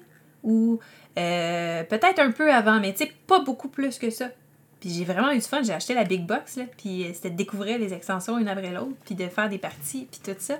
non, solide. Je suis d'accord. Mais Carcassonne, pour moi, ça fait partie aussi de mon, mon départ ludique. Hein. Mm-hmm. je, vais souvent nommer Catan, qu'on aime ou qu'on n'aime pas, Catan a une place très importante dans le jeu Ah de oui. société. Puis moi, j'ai joué énormément là, dans les années 2000. On jouait à côté à Catan tout le temps. Carcassonne. Puis après ça, je pense que ça a été justement l'âge de pierre qu'on discute un peu. Là. Ça a été les, les jeux qui m'ont comme starté. Là. ouais, ben c'est les classiques. Euh, Puis, tu sais, mettons, mettons, je voudrais en nommer un que différent de toi. Moi, moi je dirais, parce que dernièrement, j'ai initié des amis aux jeux de société, tu sais, puis ça m'arrive de temps en temps. Euh, puis c'est lui que je chope, ça va bien, c'est King Domino. Mhm. Ouais, moi, ça me rend addict, ce jeu-là. Je peux jouer 15 parties d'affilée. Ça me rend très heureuse. C'est le fun, mais quand tu joues à deux joueurs, puis tu joues avec le, le, le, le 7 par 7, là, Mhm. c'est vraiment, là, c'est comme, je veux pas retourner aux plus petits joueurs. Non, c'est on, ça. on plus que deux. Non, non, on Ben non, je sais, effectivement. c'est c'est- c'est comme, c'est la façon de jouer à King Domino, il n'en existe pas d'autre. C'est... Mhm. Je suis d'accord. Non, puis sinon aussi, comme, comme accessibilité aussi, on parle de placement de tuiles, mais Patchwork. Ah oui. Patchwork a la faculté d'être un jeu qui va prendre tellement simple, mais quand tu joues, puis tu rejoues, puis tu rejoues, à un moment donné, le jeu prend une espèce de profondeur que là, tu fais plus jouer des tuiles que tu as besoin, tu vas avoir accès, puis là, tu commences à pousser un peu plus ton cheminement, mais sinon, écoute, Patchwork, là, c'est le jeu, je dirais le jeu de couple par excellence, Ouais. je pense qu'on peut sortir. C'est un jeu qui, qui est absolument magnifique, puis un, un excellent placement Mhm. de tuiles aussi, là, on se le cachera Ouais. pas. Là. Et la seule chose qui est importante, c'est que toute copie de Patchwork doit remplacer les petits boutons par des vrais boutons, puis ça, Ben c'est ouais, un c'est must. obligatoire. Si t'as pas joué Patchwork avec des vrais boutons, là, t'as pas vraiment joué Patchwork. Que t'ailles sur Amazon, puis tu t'en vas chercher des boutons qui sont relativement de la bonne grosseur, là, puis la bonne couleur, là, puis ça te prend ces, Mais non, mais c'est encore mieux si ils sont tous dépareillés, là, ça fait plus. Mais non, moi, je veux des petits Ah, boutons bleus. Excusez, les petits boutons bleus. Correct. mais tu sais, si on parle de jeux vraiment faciles pour le placement de tuiles, tu sais, moi je pense que le meilleur jeu d'initiation, c'est Founders of Gloomhaven. C'est pas vrai. Parle d'un jeu que le monde n'a même pas envie de jouer. C'est comme, le monde l'a acheté pas cher, c'est comme juste. Ah non, ça me Je l'ai je l'ai finalement. acheté, je l'ai joué, je l'ai adoré. J'ai fait, j'ai assez joué à ce jeu-là. Je suis contente de savoir qu'il existe. Je suis contente d'avoir vécu l'expérience. Je n'ai plus envie de vivre cette expérience-là, puis j'ai vendu le jeu. Mhm. Ouais, ouais. T'as réussi à le Ah vendre? ouais. Je- Good je- job. Ça, ça s'est bien passé. Euh, même euh, la personne qui me l'a acheté, fun fact comme ça, je vendais un jeu à, à, euh, à distance quelqu'un qui parlait anglais. Euh, puis il voulait juste avoir une preuve que j'existais vraiment, ce qui était très drôle. Fait que j'étais sur le groupe Jeux de Société QC. J'étais comme Yo, euh, est-ce que vous pouvez juste dire que j'existe? Puis il y a des gens qui ont commenté. Puis le gars qui m'a acheté Founders of Gloomhaven. commenté. Oui, t'as commenté. Puis le gars qui m'a acheté euh, Founders of Gloomhaven, ben, euh, il a commenté, il est comme Ah ouais, elle m'a vendu ce jeu-là en 2019. J'étais comme Voilà. ok, j'ai trouvé ça drôle. Bref, mais oui. Mais euh, comme placement de tuiles, là, je me permets aussi une mention, parce que là, je disais les jeux accessibles, là, mais une mention à Suburbia, qui est un jeu absolument incroyable. Que je pointe. hein. Placement de tuiles, la grosse version. La grosse boîte. Hey, hein? Oh. Avec. euh, ouais, non, puis là, tu l'ouvres, puis là, t'as les game trace dedans. Là, je veux dire, comme, très satisfaisant. Yes. Mais encore une fois, je ne montrerai pas ce jeu-là à quelqu'un la première méchant, fois. non, fais pas ça. ouais, parfait. Après ça, on va passer à une autre catégorie. Il y en a tellement. Écoute, là, je vois la liste, je suis comme, il va falloir qu'on fasse du ménage là-dedans, on peut pas toutes les passer. Nope. Mais, mais, on va aller dans euh, une catégorie le fun. Là, ce serait la catégorie à Elsa. là. Si elle écoute la podcast, là, c'est c'est pour toi, Elsa, c'est ta catégorie. Euh, les jeux coop. Ce sont des jeux, en fait, coopératifs. On, on l'explique pas, hein, mais, mais c'est ça, pour la maison, mais euh, c'est dans le mot. Il n'y a pas de gagnant euh, à travers la table. C'est tout le monde on gagne ou tout le monde on perd parce qu'on joue contre le jeu. Puis. euh, J'ai euh, j'ai beaucoup d'amis qui n'aiment pas les jeux coopératifs. Ah ouais? J'ai un ami à moi qui, qui, qui va simplement dire OK, comment qu'on gagne? Ah, ben si on fait ça, on gagne tout. Ouais, mais comment je gagne plus que vous autres Non, non, mais on gagne tout en équipe, c'est comme égal. Ouais, mais si je voudrais comme gagner puis que vous perdez, ça marche pas de même. non, euh, c'est c'est pas. euh, c'est pas tout le monde qui aime le jeu coop, mais je dirais que le jeu coop a par exemple la faculté d'être un, un- quelque chose de, rassembleur, Ah ouais. puis qui va moins faire sentir les gens, parce qu'il y a beaucoup de gens qui ont comme peur, c'est comme Ah, je jouerai pas, je comprendrai rien. Ben, Mais quand tu ça. joues coop, ça vient comme alléger ça, ça vient comme rendre la expérience autour de la table un peu plus, ben, pas légère, mais moins de confrontation. C'est moins de butting head avec les autres. Là. Ouais. Définitivement. Puis, tu vois, moi, euh, quand j'initie quelqu'un au jeu, quelqu'un qui n'a jamais joué, là, euh, le premier jeu que je vais sortir, c'est un jeu coop juste pour comme briser mhm. ça tout de suite en partant, tu sais, euh, cette mhm. peur-là de ne pas pouvoir participer. Fait comme ça, ils jouent à ce jeu-là, euh, tout le monde joue ensemble, tout le monde s'encourage, donc là, ils, apprennent à, prendre des, des, décisions, des initiatives, tout ça. Puis mhm. après ça, on dirait que le reste de la soirée se passe bien. sais, une fois que tu as commencé par un coop, on dirait que ça brise bien la glace, puis mon go-to, ben, c'est Pandémie. C'est ce classique, là. Pandémie. Ouais. Qui aurait cru qu'en 2020-2021, euh, la pandémie serait. Euh, Et que... Pourtant, je comprends, je comprends pas pourquoi j'ai pas réussi à enrayer le COVID. Là. Moi, je suis pas mal forte en pandémie d'habitude. Je joue avant. il aurait dû m'engager. je dirais que le problème, pandémie, j'ai joué beaucoup aussi. Ça a été un des premiers jeux coop. Mais le problème, puis ça, c'est beaucoup de jeux coopératifs ont ça. C'est le syndrome du joueur mm-hmm. alpha. Le syndrome du joueur alpha, c'est que quelqu'un qui connaît peut-être un peu plus le jeu que les autres va souvent tendance, avoir tendance à faire une, parole un peu quand on, fait de la discussion d'équipe, on planifie. Mais, la bonne façon de faire, c'est celle-là. Fait que là, il faut que tu apprennes à comme laisser, puis souvent le joueur alpha, c'est le joueur qui connaît le mm-hmm. jeu, puis souvent, je, je veux pas jouer le rôle de l'alpha, puis je suis comme, je, je m'essaie de me mettre en retrait, puis je laisse les autres discuter. Mais souvent, ça peut amener à ça. C'est qu'il y a une course de décision qui est comme plus fonctionnel. Puis ben, souvent, c'est arrivé que ce, ce, choix-là. Ouais. Fait qu'il faut faire attention avec ça. Je pense que c'est un des, des euh, un des, des, des panneaux qu'on peut tomber dans le panneau facilement avec le jeu coopératif. Mais il y a d'autres jeux aussi qui pallient à ça en rajoutant de l'information secrète. Puis le fait qu'on a des fois des discussions limitées, ça permet de pouvoir justement travailler plus en équipe, puis moins qu'un mm-hmm. joueur prenne les décisions optimales. Oui, mais, euh, mais tu vois, je, suis dans le même bateau que toi parce que dans le fond, quand je joue à Pandémie, ben, celui qui est propice d'être le joueur alpha, c'est moi, tu sais. Mais la stratégie que j'ai adoptée, c'est que euh, à la place de te dire qu'est-ce que tu devrais faire, euh, je te présente tes options. Je te présente tes mm-hmm. options, puis je t'explique un peu qu'est-ce qui se passe, qu'est-ce, où on en est, c'est quoi les objectifs, tout ça. Je te dis, ben, tu peux faire ça, tu peux faire ça, tu peux faire ça, mais la décision, ultimement, va être la tienne, tu sais c'est euh, important aussi, c'est important parce que sinon les joueurs vont se sentir comme poussés. Puis là, ben, l'expérience coopérative fait juste que c'est comme tu veux pas la diriger nécessairement vers là, mais tu sais, c'est d'amener la discussion vers ça. Mais on mm-hmm. s'entend, à l'intérieur de ta tête, tu dis Pourquoi tu fais ça? C'est pas le bon move à faire. là, tu restes calme autour de la table, tu fais un petit sourire en disant Bonne idée. écoute, écoute. Mais d'habitude, on a tout le temps des bons moments à, pandémie. Euh, puis, ouais, euh, j'ai le petit côté médical en moi, tu sais, je veux dire, je peux pas m'empêcher, C'est mon go-to. Mais il y en a tellement des bons coop, tu sais, comme Harry Potter aussi, c'est un coop, c'était cœur, hein? Mm-hmm. Ben oui. Monsieur, je parlais de Legendary tantôt, ça, ça va se porter bien aussi avec ça. Mais, ben oui, écoute. mais non, il y a, beaucoup, beaucoup d'excellents jeux coop aussi euh, qui. Ouais. C'est un genre qui a pris beaucoup de popularité. Oui, effectivement. Puis là, ça m'amène à l'autre sous-catégorie de ça, justement, qui est, moi, mes jeux préférés de tous les jeux. Et sont les semi-coopératifs. Et là, c'est comme les, jeux semi...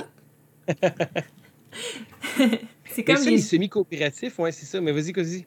Ouais, ben c'est ça. Mais c'est comme les jeux coop, mais dans le fond, c'est semi-coopératif parce que souvent, ça va inclure un, un principe de traite, un principe d'information cachée aussi. Toutes les informations ne seront pas révélées. Euh, des fois, euh, ça va aussi inclure des objectifs secrets. Fait que ça se peut que tout le monde n'ait pas le même objectif dans la partie. Et des fois, ben, il va y avoir, euh, dans les bons semi-coop, il va y avoir des traîtres que les autres, ben, ça sera pas ça, ben dans le fond, on sait pas c'est qui, mais il y a certaines personnes qui n'ont pas les mêmes objectifs que nous, puis qui veulent nuire à notre réussite de la partie. Et puis c'est très très bon. Moi, c'est ça. Je dirais que c'est un type de jeu que j'ai moins tendance à jouer. Et là, c'est drôle parce que c'est vraiment. Puis là, je regardais vite vite. Je me suis dit, pendant que tu en parlais, je vais regarder la liste des jeux qui sont le mieux rankés sur mm-hmm. BGG avec des mécanismes de traite. Et je me rends compte que je n'ai pas joué à au gros canon. Là. J'ai jamais joué à Nemesis, bon, il est relativement récent. J'ai jamais joué à Battlestar Galactica, qui trouve être la quintessence du jeu de, de, de ça. Euh, avec la nouvelle version Unfathomable aussi qui est sortie, là, qui est comme un, juste un rehash de, Battlestar. Euh, même Dead of Winter, j'ai jamais joué à Dead of Winter non plus. Ben là! Là, je me rends compte qu'il y a plein de gros jeux, mais c'est à cause que, encore une fois, ça ramène avec les joueurs. Ah, c'est des jeux qui gagnent à être joués à plusieurs. Mm-hmm. Puis à deux deux ou trois joueurs, c'est pas une game de Battlestar Galactica qui risque d'être excitante. Là, Mais là, Sylvain, on, a un petit problème technique. Là. Parce que, parce que ça, ça marchera pas une journée. Là. Il va falloir qu'on. on- Non, Ouais. on s'aligne vers là parce que Nemesis, c'est inacceptable. là. Je peux accepter plein de choses, Sylvain, mais là, Nemesis, ça, ça passe pas. c'est pas vrai. Mais oui, dans, dans le principe de. Je Oui. me rends compte, là, puis je, fais- je scroll sur BGG, puis je me rends compte qu'il y a énormément de jeux que j'ai pas joué dans cette catégorie-là. Mhm. Ah, moi, c'est ma catégorie que j'aime. Mais j'adore j'adore ce principe-là.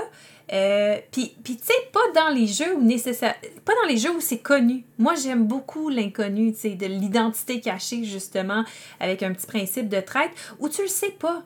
Puis où tu as cette paranoïa-là dans le jeu, où à un moment donné, ça pogne. Puis là, on travaille tout ensemble, on veut gagner la partie. Puis souvent, c'est des jeux qui sont lourds, c'est des jeux qui sont longs, qui sont pas faciles. On travaille tout ensemble. Puis, euh, puis quand, quand on est avec le bon groupe, qu'on est embarqué dans le jeu, puis là, tu as ce moment où on est juste comme, attends, là.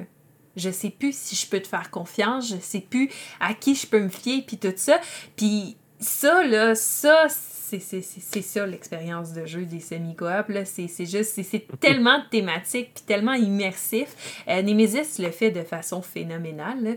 Euh, c'est sûr, mais euh, dans les très très bons, moi, il y en a un que j'adore, puis il est tellement mal noté sur BGG. Là. Ça, ça me fait rire parce que je l'ai acheté sur un coup de tête, puis d'habitude, je regarde les jeux sur BGG avant de les acheter, fait que je l'aurais jamais acheté si ça n'avait pas été d'un coup de tête. Puis je l'aurais ben, je l'aurais pas regretté parce que j'aurais pas su que c'était bon. Mais en tout cas, Je suis curieux. c'est euh, Who Goes There?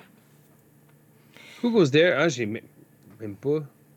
Non, j'ai même pas joué à ça pendant c'est euh, c'est basé sur le film The Thing. Tu sais, les euh, scientifiques qui vont en Antarctique, puis là, ils dégèlent un alien, puis là, finalement, ils sont pognés, là, tu sais, euh, dans la base scientifique, et là, il faut qu'ils attendent un hélicoptère qui va venir les chercher, mais pendant ce temps-là, les gens se font infecter par l'alien, puis là, ben, tu sais plus à qui faire confiance. Ben, c'est exactement ça.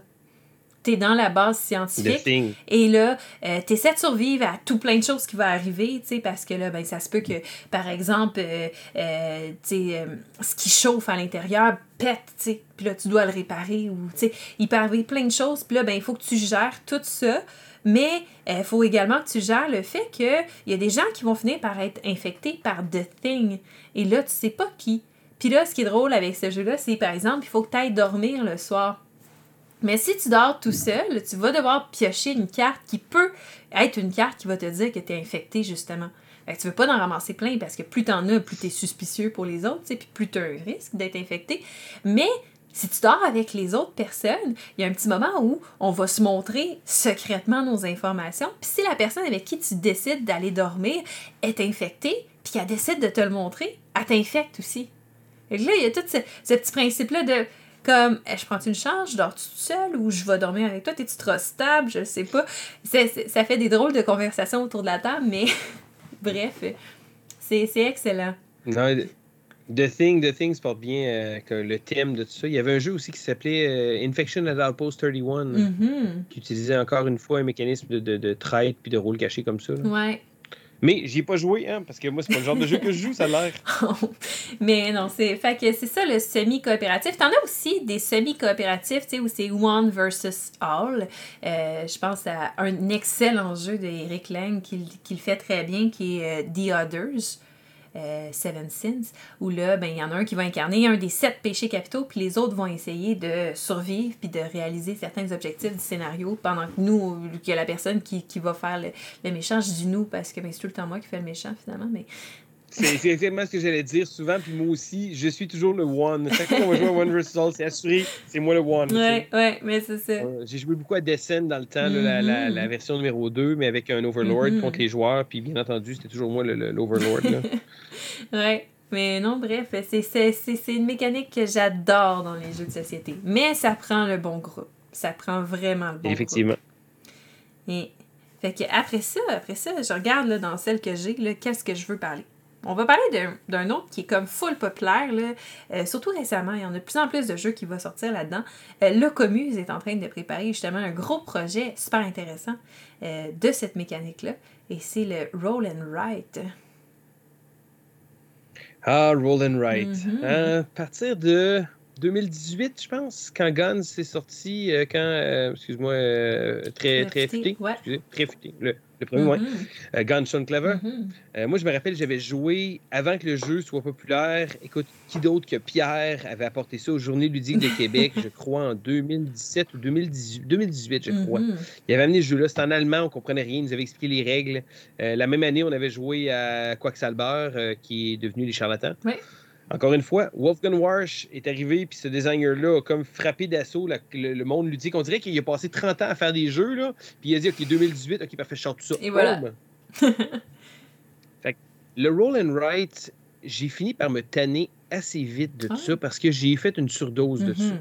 ça reste des jeux qui sont intéressants, qui offrent plein de petites choses. Souvent, c'est des jeux qui, justement, sont portables, sont faciles à sortir, mais c'est un, un type de jeu que ça va prendre vraiment beaucoup pour m'impressionner. Parce qu'on ne se le cachera pas, très futé a réussi son, son, sa shot pareil. Ouais. Est un jeu avec des petites combines, tu fais des affaires, tu as l'impression de faire un bingo, là, tu fais ça, tu cliques là, puis là, tu fais ci, puis tu fais ça.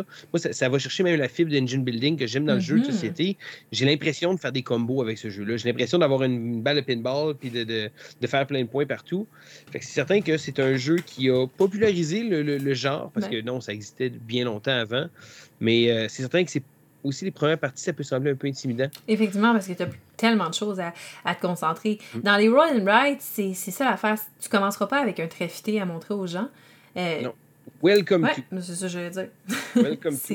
C'est- le clé. jeu pour présenter. Et Mhm. voilà. C'est la clé de, de voûte, d'entrée dans cette mécanique-là. C'est pas un roll and write, lui, c'est un flip and write. Non, mais maintenant, c'est rendu assez euh, généralisé. C'est un C'est- ça. this and that. Ma- même chose, même chose. Puis, tu sais, moi, mettons que j'aurais à aller dans, dans mon coup de cœur de cette catégorie-là, tu sais. J'irais dans... Là, c'est un roll, mais pas un write. T'as même pas de crayon impliqué dans celle-là. Est-ce que c'est un roll and build? Puis ça serait avec Era Medi- Era. Medieval Era. Age. Il coûte vraiment trop cher. Vraiment, vraiment trop cher pour ce que c'est. C'est fou.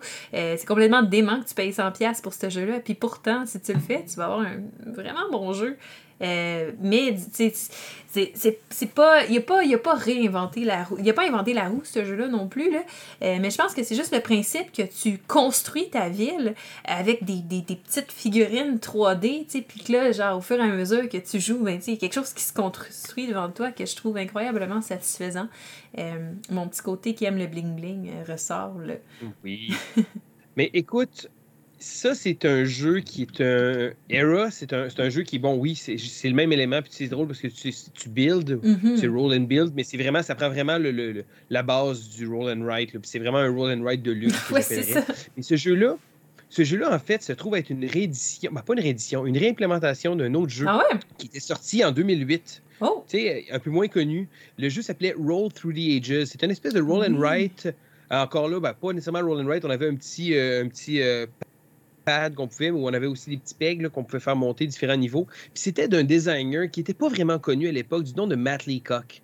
Mais Monsieur Leacock a comme décidé de faire pandémie et son, son, son, son, son implication ludique s'est fini à faire un paquet de jeux puis il s'est mis à devenir connu. Fait que probablement que Era était ce qu'il aurait voulu faire, mais qu'il avait finalement fait un petit jeu relativement simple avec une, une présentation très terne. Puis il a dit Ah ouais, vous voulez voir mon Roll Through the Ages là? Checkez c'est quoi j'aurais voulu faire. Boom! Parce qu'on s'entend, ça prenait vraiment quelqu'un comme Matt Leacock, ça prenait Ah un gros nom à mettre sa boîte. Non, mais. Matt Leacock est un designer connu, puis c'est la raison pour laquelle que Era a pu, euh, a pu avoir le jour, à mon avis. C'est Mhm. parce que justement, là, il était rendu là, mais c'est non, c'est ça, c'est, il tire beaucoup de son ADN de, Ah, de Roll for the. Ages. Puis, tu sais, euh, un jeu qui, qui, qui est comme un peu dans le même feeling que ça, mais pas totalement, on s'entend, là, parce que t'as pas le bling pis tout, mais Cartographer te fait le, le feeling un peu de ça, tu sais, tu construis un peu tes petites choses. Moins, moins, euh, moins fancy, moins euh, poli peut-être, mais tellement une belle mécanique euh, intéressante. Mais si on veut être original, puis encore là, parler de Roll and Write, il y a un petit jeu que j'ai joué il n'y a pas si longtemps que ça. Ça vient de la même compagnie qui nous a donné euh, Welcome to. C'est Ah. le jeu Floor Plan. Ah, je. Floor Plan est un roll and write où on joue le rôle d'un architecte parce qu'on a un, un- un petit pad quadrillé et on doit fabriquer une maison. Et là, on va faire différentes pièces en roulant des dés. On va placer des pièces, mais placer également des furnitures. Là, on fait des petits carrés, on fait des fenêtres, on fait des portes. Puis là, ben, chaque partie va nous donner un peu comme Welcome to des conditions. Ben, là, dans cette partie-là, il faut avoir euh, trois fenêtres qui donnent sur le living room. Mhm. OK, parfait, excellent. Puis là, ben, avec le, le- le- on fait littéralement un plan d'architecte et je trouve ça vraiment le fun. Euh, serait, je pense qu'il y a bien des maisons là-dedans qui ne seraient pas nécessairement approuvées, là, on s'entend, des cuisines de un par un euh, avec un paquet de choses dedans, puis une espèce de closet qui prend genre 12 cases. Mm-hmm. Mais c'est pas grave. Mais non, euh, Floor Plan est un petit jeu très original, très, très sympathique. Intéressant. Après ça, dans les types de jeux, euh, dans les mécaniques, ah oui, une qui serait intéressante de parler, c'est euh, les, jeux de draft, la mécanique de draft en fait, euh, qui est une mécanique où là, on va rendre disponible à tout le monde les cartes. Dans le fond, chacun va, ben, par exemple, souvent c'est avec un draft de cartes, que tout le monde va avoir une même carte il va sélectionner, par exemple, une carte à conserver et ensuite va passer le paquet à son voisin euh, qui va sélectionner une carte à conserver et ainsi de suite. Fait qu'on se passe des paquets de cartes puis on sélectionne des cartes là-dedans en créant notre stratégie. Euh, tout le monde a accès, dans le fond, aux mêmes, aux mêmes euh, cartes et voilà. Je ne sais pas trop comment l'expliquer autrement. En fait, je pense que la meilleure façon de montrer le draft à quelqu'un va lui être de montrer Sushigo. Ouais. Sushigo est un petit jeu absolument incroyable. Tiens, encore un autre jeu du designer Phil Walker Harding.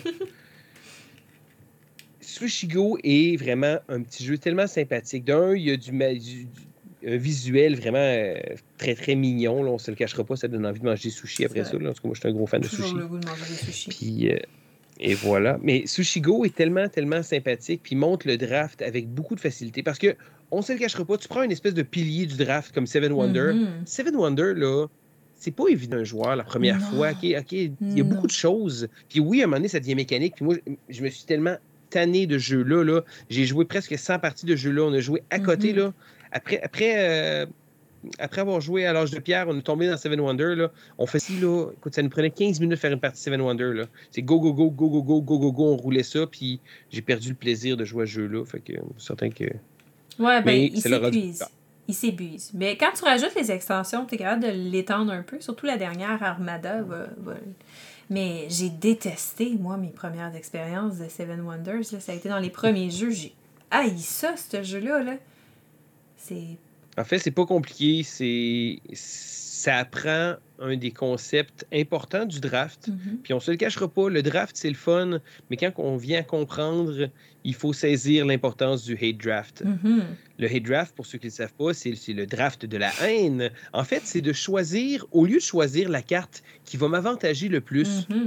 je vais choisir la carte qui va t'avantager toi le plus. Comme ça, je vais réussir à mettre un bâton dans tes roues, puis de voir essayer de te planter. Puis souvent, c'est plate à dire. Puis quand on jouait à, Seven Wonder, par exemple, avec un couple d'amis, ben les filles, souvent, ils jouaient un peu plus bon, parfait, je vais prendre ma carte, mais moi puis l'autre gars, il fallait pas parce qu'on faisait juste constamment se faire du hate draft, genre se mettre des bâtons dans les roues mutuellement, puis mm-hmm. empêcher, dénailler, enlever à l'autre qu'est-ce qu'il a besoin. Et c'est la façon aussi de performer dans ce, ben dans ce type de jeu-là. Mm-hmm. Non, c'est assez violent le draft de cartes, mais c'est aussi le type de jeu que peu importe, tu sais, parce que je serais comme, pour t'enseigner le draft, c'est difficile parce que euh, c'est le genre de jeu où il faut que tu connaisses le jeu pour savoir quelle carte tu veux garder. Mhm. Parce que quand tu commences à jouer au jeu de société puis qu'on t'amène avec un jeu de draft de cartes, puis là, tu as des cartes en main, il faut que tu en sélectionnes une, tu aucune idée qu'est-ce qui est bon puis qu'est-ce qui ne l'est pas. Puis là, il faut que tu te crées une stratégie, tu on the fly avec ce qui t'est donné, euh, puis tu te réadaptes si, mettons, la tienne ne fonctionne pas parce que finalement, la prochaine main, une carte n'a pas ce que tu veux. Fait que là, il faut que tu trouves une autre stratégie pour faire des points. Bref, euh, c'est pas, une, pas une mécanique qui est facile à montrer, mais je pense que j'ai le jeu parfait pour montrer le draft. Et euh, ça fait penser beaucoup à l'autre catégorie qu'on parlait tantôt de roll and write. Moi, quand je joue à ce jeu-là, j'ai l'impression de jouer à un, roll and write, même si c'est pas ça pantoute. Euh, c'est Draftosaurus. C'est niaiseux, là, mais... Ben, Draftosaurus, le feeling d'un roll and write. C'est vraiment un roll and write avec des petits morceaux qu'on prend, dans nos mains puis qu'on se mm-hmm. promène. Tu sais, puis c'est un jeu d'enfant, là, tu sais, basically. Là. Euh, puis pourtant, pourtant, il y a une, quand même une belle profondeur. C'est le fun à jouer, c'est facile à montrer. Puis pour montrer le principe de draft, euh, puis que ça soit pas trop charnière, puis que ça soit quand même le fun à jouer pour tout le monde, euh, celui-là, je trouve que c'est mm-hmm. un bon... Un autre jeu qui est parfait pour le hit draft. Mais tu es tellement concentré à regarder les beaux petits dinosaures que ça te dérange moins, on dirait. Tout à fait. Non, je suis tout à fait d'accord. C'est un, jeu qui est mm. très accessible, qui, euh, qui, qui, est sympathique pour ça. Ouais, ouais, parce que tu vois, moi, les jeux de draft de cartes, j'ai eu beaucoup de misère en commençant. On a essayé de me faire jouer à Seven Wonders, puis après ça, Seasons, Mm. les deux. euh, Non, mais season, season le, le draft est important. Puis ça, c'est quelque chose qui. Certains jeux vont utiliser un draft de manière beaucoup plus centrale qu'on pense, mais juste au début de la partie. On pense à Agricola, on pense à Res mhm. Arcana. Euh, C'est des jeux qui, lorsqu'on comprend l'aspect du draft, Seasons aussi, le jeu se fait dans cette première partie-là. C'est là qu'on va déterminer quelle partie on va avoir. Mhm. Puis malgré le fait que ce soit pas l'élément central duquel autour tourne le jeu, c'est vraiment l'élément de départ qui va vraiment faire en sorte Ouais, make or ouais, break the bien game. d'accord, qu'ils disent parce que anglais. un jeu que ce principe-là de draft dedans, ok, il n'est pas obligé de l'avoir, mais on s'entend que si tu le joues sans draft, tu le joues wrong, puis tu mérites pas de jouer à ce jeu-là. Et c'est Terraforming Mars. Effectivement, ça Ben, prend du draft. C'est important. Mais, mais tu sais, euh, c'est ça. Dans, dans celui-là, tu sais, c'est pas. Tout tourne pas autour du draft dans Terraforming Mars, mais euh, c'est une partie extrêmement importante du jeu, puis ça va tout déterminer de ta partie, comment ça va se passer. Là. Oui, tout à fait, je suis entièrement d'accord avec toi là-dessus. Mhm. Mais Sushigo reste, reste dans ma collection. Puis Sushigo est un petit jeu que je pense que je traîne, je traîne ce jeu-là. Puis écoute, j'ai- la version Party qui a plus de stock. Puis j'ai quand même une version normale de Sushigo. Parce que je me dis qu'à un moment donné, si je l'amène quelque part, puis la personne, je, je le présente à des nouveaux joueurs, je dis Ah, c'est sympathique. Je vais comme Ah ben tiens, garde ma version. Ah! Je, je- je- je fais mon pusher comme ça de temps en temps, là, quand j'avais des nouveaux groupes de monde. Comme, Ok, tiens, t'as aimé ce jeu-là, tiens, garde-le. Wow, tabarouette. Vous avez entendu ça à la maison? Fait que le but, c'est de devenir ami avec Sylvain, jouer avec lui, vous allez avoir des jeux. Et voilà. Voilà. Ah, ça, puis point salade aussi, tiens, je parle, Ah, on parle de draft de manière différente. On sélectionne des cartes, on les draft pas nécessairement de manière proprement dite, Mhm, mais euh, point de salade, de salade de points est également un excellent petit jeu. C'est vrai. C'est vrai. Bien d'accord. Euh, après ça, dans les mécaniques, qu'est-ce qu'il nous reste? Parce qu'il y en a tellement, mais tu sais, euh, ben, on pourrait parler, celle-là, c'est parce qu'elle est fun et satisfaisante comme mécanique, puis elle arrive pas assez souvent, tu sais. Euh, puis c'est euh, la mécanique de temps réel dans un jeu. Ah, le temps réel. Mhm. J'ai beaucoup d'amis qui détestent ça au plus haut point aussi. Mhm. Euh, je dirais que j'ai de la misère un peu d'habitude. Puis il y a des jeux comme Fuse qui passent très bien parce que oui, c'est comme intense pendant un petit moment. Ouais. Récemment, j'ai joué au jeu Bullet, euh, Bullet Ouais. Heart en fait. Ben oui. Oui, il y a un cœur, il y a un emoji dans le nom du jeu. Puis là, ils vont sortir Bullet Star avec une étoile. Mhm. Pourquoi mettre des emojis dans des noms? Je m'égare.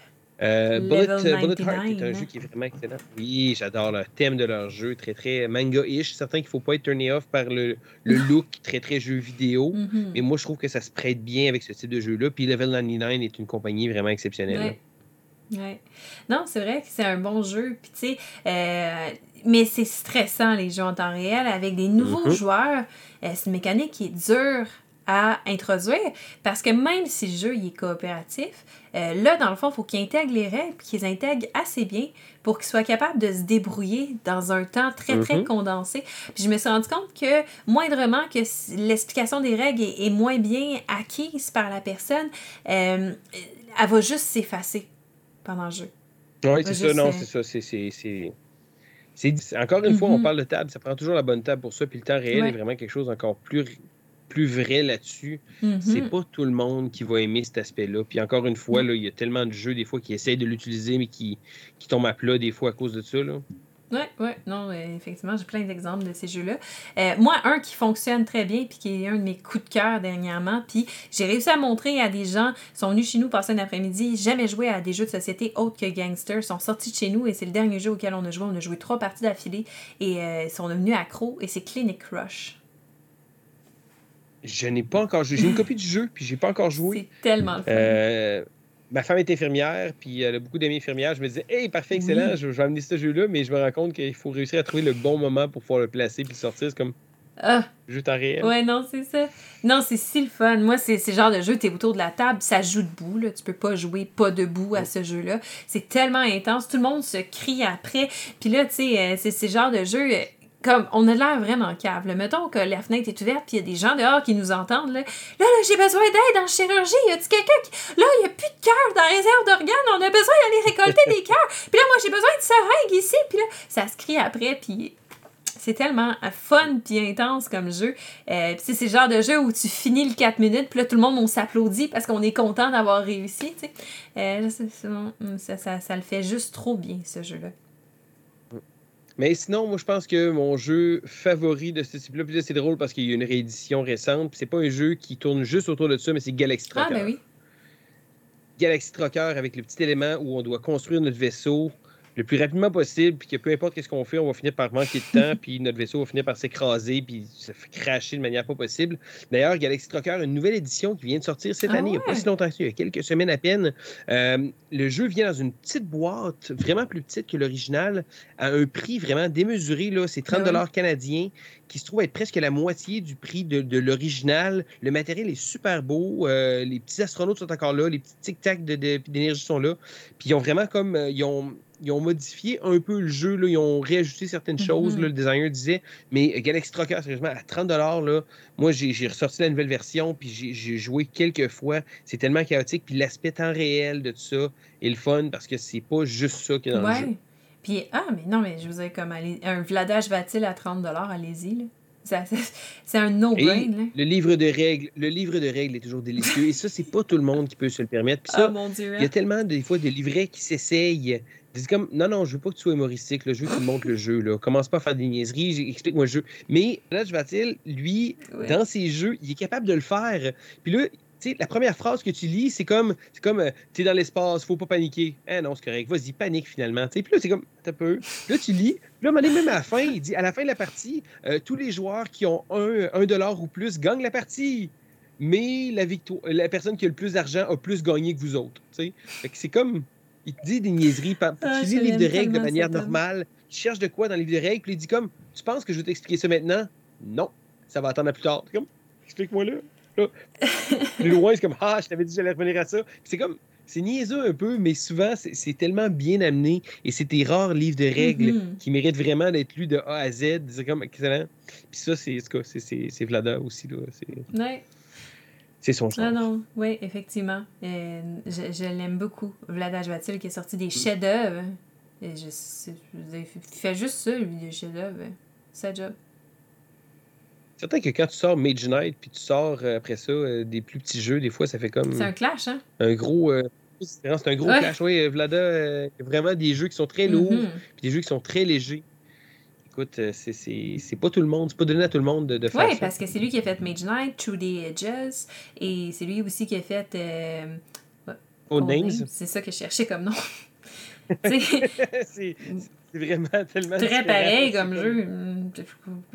Rosenberg fait des placements d'ouvriers de ferme, ben Vlada Vatil, lui, a tendance à avoir un petit rayon un peu plus. euh, Il te fait n'importe quoi. Mais tu le sais que ça va être un succès. Et voilà. Et voilà. Ouais, écoute, euh, ben, je pense qu'on a- on fait le tour.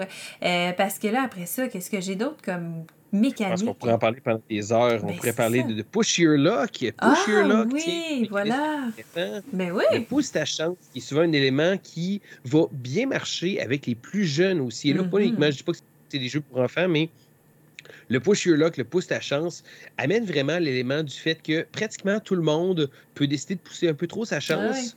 Ou ça ramène sur un pied d'égalité beaucoup de joueurs qui sont intimidés par le concept de stratégie et de planification à long terme. Mhm. Le fait de juste pousser sa chance, de, de jouer un jeu comme Ken Stop, par exemple, c'est comme Ouais. c'est super simple, tu évalues les probabilités, puis toujours autour de la table, tu as toujours la personne qui dit comme Ah ouais, vas-y, t'es pas game. Ah, encore une de plus, hein, t'es capable. hein. Ouais. Ça amène, ça amène une espèce de, de camaraderie de d'essayer de poker les autres en essayant de les comme teaser. Puis le pire, c'est qu'on dit comme Ouais, non, je serai pas stupide, ça marchera pas. Ça fait toujours pas marcher un petit peu Ouais. pareil, d'une certaine façon. Ça, c'est vraiment quelque chose qui, qui est agréable. Le push your luck est vraiment. Encore une fois, ça prend pas des jeux qui sont longs. Ça prend pas des jeux qui sont complexes parce que sinon, c'est trop tourné autour de la chance. Tu as l'impression d'avoir comme perdu complètement. Puis tu sais, Charlatan de Belcastell prend un- cet élément-là, le push your luck, puis fait en sorte que c'est pas punitif. Ouais, T'as juste ça. pas un bonus de si t'as poussé ta chance, t'as t'as fait ça. Mais mon jeu de prédilection pour le pouce ta chance, le push your luck, c'est le jeu qui s'appelle Dead Ah. Man Draw. Dead Man Draw a été réédité même sur une version française qui est sortie. C'est le jeu parfait de Push Your Luck. C'est un petit jeu de cartes tellement simple. C'est un des premiers projets Kickstarter que j'ai backé. Ah. Euh, c'est tellement, tellement simple. En gros, il y a 10 suites de cartes. C'est des cartes numérotées euh, et euh, numérotées, je pense, de 2 à 8. Et chacune des suites, exemple une épée, une clé, un coffre, un, crochet, un kraken, puis chaque carte a une habilité. Donc, on a le deck central qui se trouve être les cartes et à notre tour, on tire une carte, on applique le résultat de la carte. Donc, par exemple, si jamais c'est un, oracle, tu peux regarder la prochaine carte du dessus de la défausse, euh, pas de la défausse, mais du deck. Mm-hmm. Puis après ça, tu choisis, est-ce que tu pousses ta chance? Est-ce que tu pousses, oui ou non? Si tu trouves, si tu revires une carte qui est un même, une même série, une même suite que, que l'autre, exemple, si j'avais déjà une clé, puis là, ben, il y a une deuxième clé, tu bosses, tu prends toutes tes cartes, et mets dans la défausse, puis ton tour est fini. Fait que c'est une espèce de gestion de risque. Ça prend cinq minutes à jouer. C'est tellement le fun, ça marche tellement bien. Et c'est vraiment génial. Dead Man's Draw. Ah, intéressant. Euh, écoute, ben, dans, dans, Push Your Luck, c'est sûr que tu me parles de ça. Moi, première des choses que je pense, c'est. Euh, euh, ben, c'est charlatan, là.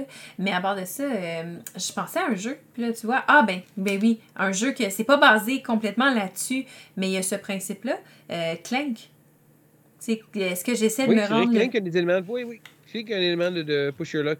Oui, parce que tu essaies de te rendre le plus loin possible pour avoir l'artefact qui vaut le plus cher, mais plus tu t'enfonces dans le donjon, mais plus tu risques euh, c'est ça, de, rester là versus les autres qui vont ressortir plus rapidement avec un artefact qui vaut moins cher. Euh, fait qu'il y a ce principe-là. Puis, bon, c'est ça. C'est une bonne mécanique. Sinon, sinon, un autre jeu aussi, puis ça encore là, je pense que c'est un jeu qui mérite d'être connu d'un designer très connu qui s'appelle Alexander Pfister. Alexander Pfister a fait d'excellents jeux, des jeux souvent plus euros, plus mm-hmm. lourds, mais il a sorti un petit jeu de cartes tellement sympathique qui s'appelle Port Royal. Ah. Port Royal est un jeu de pouce à chance pure. Encore une fois, comme Deadman Draw, on a un deck de cartes et on va tirer des cartes. Et il ne faut pas avoir, il y, a des, différentes habilités, différentes choses de même. Il ne faut pas avoir deux bateaux de la même couleur en tant que tel. C'est ça l'élément de push luck. Mm-hmm. Puis après ça, si tu décides de t'arrêter, tu vas pouvoir acheter avec euh, les cartes sont disponibles. C'est comme un marché de cartes que tu te fais. Mais Port Royal est vraiment un petit jeu tellement sympathique d'un designer réputé quand même. Alexander Pfister a fait euh, Maracaibo, il a fait euh, Great Western Trail, il, a fait, il en a fait une tonne. Mm-hmm. Et Port Royal est vraiment un petit jeu sympathique qui gagne à être connu. Oui. Puis euh, écoute, pendant que tu parlais de ça, je pensais à, des mécaniques de jeu. Je suis comme, mais voyons voir que j'ai pas pensé à ça. Mais tu sais, une mécanique de jeu que je pense que toi aussi t'apprécies, euh, c'est les jeux de skirmish. C'est comme le ah. classique Ameritrash, là, tu sais, que le but, c'est vraiment de se taper dessus, là. Il n'y a même pas de contrôle de territoire là-dedans. C'est vraiment, on se tape dessus jusqu'à temps qu'il y en ait un qui survive. Mais certain que le skirmish, j'ai commencé à jouer au Warhammer. Certain que moi, je suis rendu vendu Warhammer, donc je pourrais te sortir. Je préfère un, je préfère un 3 heures juste à parler de Warhammer. Mm-hmm. Mais sinon, je pense que comme jeu de skirmish, si quelqu'un veut découvrir ce type de jeu-là, on en parlait tantôt, Unmatched. Unmatched est mm-hmm. vraiment génial parce que Unmatched est un jeu qui, malgré tout, habituellement, quand on pense à skirmish, on pense à des dés, mais ça, ça utilise un système de cartes. Donc, oui, c'est certain qu'il y, y, a la pige de cartes, la chance qu'on va piger certaines cartes selon certaines affaires de même. Mais ça fait en sorte que c'est un jeu qui est tellement bien amené. C'est très simple. Écoute, je joue avec ma fille de 9 ans, même en anglais, ma fille, j'ai expliqué quelques mots-clés, puis elle a catché vite. Puis je, peux jouer à ce jeu-là avec ma fille. Puis euh, Unmatch est vraiment génial du fait que ils ont accès à tellement de, licences différentes, il y a tellement de façons de jouer, il y a tellement de personnages qu'on peut mélanger. Euh, mm-hmm. bon, je, m'égare un peu. Un match est un jeu de skirmish, donc on va être euh, deux joueurs, ils vont pouvoir jouer en équipe également, et les joueurs vont devoir se déplacer sur un plateau de jeu et essayer de vaincre l'adversaire. Et là, pour les vaincre, ils vont avoir des cartes, des effets spéciaux, ils vont également pouvoir les attaquer. Donc, il y a beaucoup, chaque personnage a sa petite twist intéressante qui se trouve être le, le, le fun jeu découvrir la twist de ton personnage puis de bien l'exploiter. Mm-hmm. Euh, tu joues avec l'homme invisible, ben là, tu es, tout seul, mais là, tu mets des petits marqueurs, puis là, tu peux téléporter pratiquement, puis c'est de trouver un peu la twist de chacun des decks, des, chacun des personnages. Mm-hmm. Et ça, il y en a pour tout le monde. Euh, on parlait de Buffy tantôt, hein, il, y a, Buffy, mais tu sais, il y en a vraiment beaucoup. Euh, tout, bientôt, Marvel également va avoir mm-hmm. des Unmatched. la version de Deadpool est sortie il n'y a pas si longtemps. Moi, je suis un gros fan de Deadpool. Fait que je dirais que ça, je l'ai déjà, mais sinon, non, écoute, Unmatched, ils en ont fait énormément. C'est trouver écoute, ah, les gens disent lequel, que lequel qui tente le plus, quel personnage que tu as plus le coup d'avoir. Mm-hmm. Ma fille, a trip ses dinosaures, avec mon, ma fille, mon fils trip ses dinosaures, puis là, ben, Jurassic Park, ainsi certain. Elle va jouer les Raptors. Écoute, euh, on joue après presque tout un Raptor. Oui, c'est parfait, ça. Mais c'est vrai, c'est comme, c'est le jeu parfait pour faire découvrir parce que je me mm-hmm. rends compte que, tu sais, justement, les, les, jeux de skirmish, c'est pas des jeux faciles à introduire. Parce que moi, je pense à, à mes titres que j'ai à la maison là, qui me font vibrer, que j'aime vraiment beaucoup. Puis c'est tous des gros jeux. tu sais. J'ai The Edge Downfall de Weekend Realms, qui est le géant jeu de le War Chess, qui, qui est comme gigantesque. C'est comme deux ou trois Gloomhaven à, un à côté de l'autre pour faire la longueur de la, boîte, mais qui est tellement fantastique comme jeu. D'ailleurs, euh, si t'as jamais joué, il va falloir que je te fasse essayer, Sylvain, tu vas triper. Euh, mais sinon, euh, tu sais, j'ai Jeanne d'Arc ou encore Arena de Contest. C'est tous des jeux, justement, mm. de, de, combat à mort assez intéressants, tactiques. Mm. oui. Oui, vas-y. Tantôt, tu as dit un mot qui m'a triggeré, puis après j'ai repensé, mais euh, tu parlais du gros War Chest, le jeu War Chest, Champ, ben d'honneur en français. Mm-hmm. Un jeu qui utilise du backbuilding en tant que tel, mais qui est un skirmish essentiellement. C'est un jeu ben d'affrontement où tu vas affronter quelqu'un d'autre. Puis je pense que c'est vraiment. Non, c'est un excellent jeu War Chest. J'ai repensé. Puis, euh, mais c'est vrai. Le matériel est fun. Manipuler les chips, les chips sont lourdes, sont pesantes. Ah, c'est fun d'aller chercher dans le sac. C'est comme. Ah, c'est satisfaisant. Ah ouais. Définitivement. Puis dans la même essence, puis on en parlait justement cette semaine, euh, euh, justement, euh, inflexible. Mm Ben ouais. Mm, Undaunted, mm-hmm. un autre excellent jeu. J'ai hâte qu'il sorte l'extension en plus. Oh, sortir l'extension renforcement. Mais là, tu vois, moi, j'ai juste fait le scénario 1. Fait que là, tu me parles d'extension. J'ai comme j'ai tellement de choses à mm-hmm. découvrir dans le jeu de base, mais c'est sûr que juste avec le scénario 1, je sais que c'est un jeu qui va aller dans mes. dans, dans, dans des. Euh, assez classé haut dans mes jeux. Ça, ça me rejoint bien. Euh, mais ouais, ça aussi, c'est un jeu de skirmish avec un, principe de deck building. Fait que c'est hyper intéressant. Bien fait. Bien fait. Tout à fait. Ouais. Euh, écoute, euh, à part de ça, ben, ah, mais on n'a même pas abordé une autre, un autre euh, grande mécanique de jeu. Je pense que ça peut être la dernière. C'est pas ça, les autres, ben, tu on, on, a fait le tour pas mal, mais celle-là, c'est important, parce que je, je, vais me faire chicaner par à peu près tous mes abonnés si je l'aborde hmm, pas. Là. Je suis curieux, là. J'essaie d'y penser. Ce serait, ben, peut-être le set collection? Non. Non? Non, celle-là, ça Non, ok, non. C'est quoi? Ben vas-y, c'est quoi? Euh, c'est les Dungeon Crawler, on n'en a pas parlé. Ah, ouais.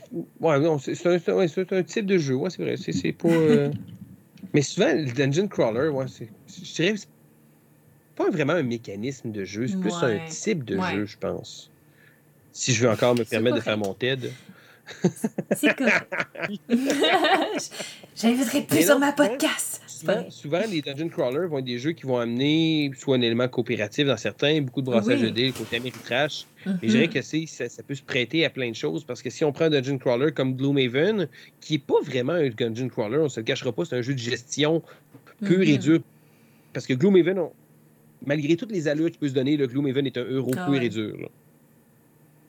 Mais sinon, aussi, il y, en a tellement des, jeux de Dungeon Crawler, des choses comme ça. Récemment, je suis tombé dans Descent, mm-hmm. Descent, la, troisième édition, la, nouvelle, là, puis mm-hmm. j'ai très bien raide. Ouais. Ouais. Puis dans ces types de jeux-là, c'est eh ben, tout le temps des gros jeux, hein, tu vas remarquer avec beaucoup, beaucoup de règles. Fait que c'est dur de trouver comme un jeu qui est accessible dans cette catégorie-là pour, sais, les gens qui, qui veulent s'introduire tranquillement là-dedans. Je pense que, tu sais, le, le plus Ouais, non, même à ça, je parle un peu à travers mon chapeau. Tu sais, j'essaie de penser. Euh, les zombicides, ça.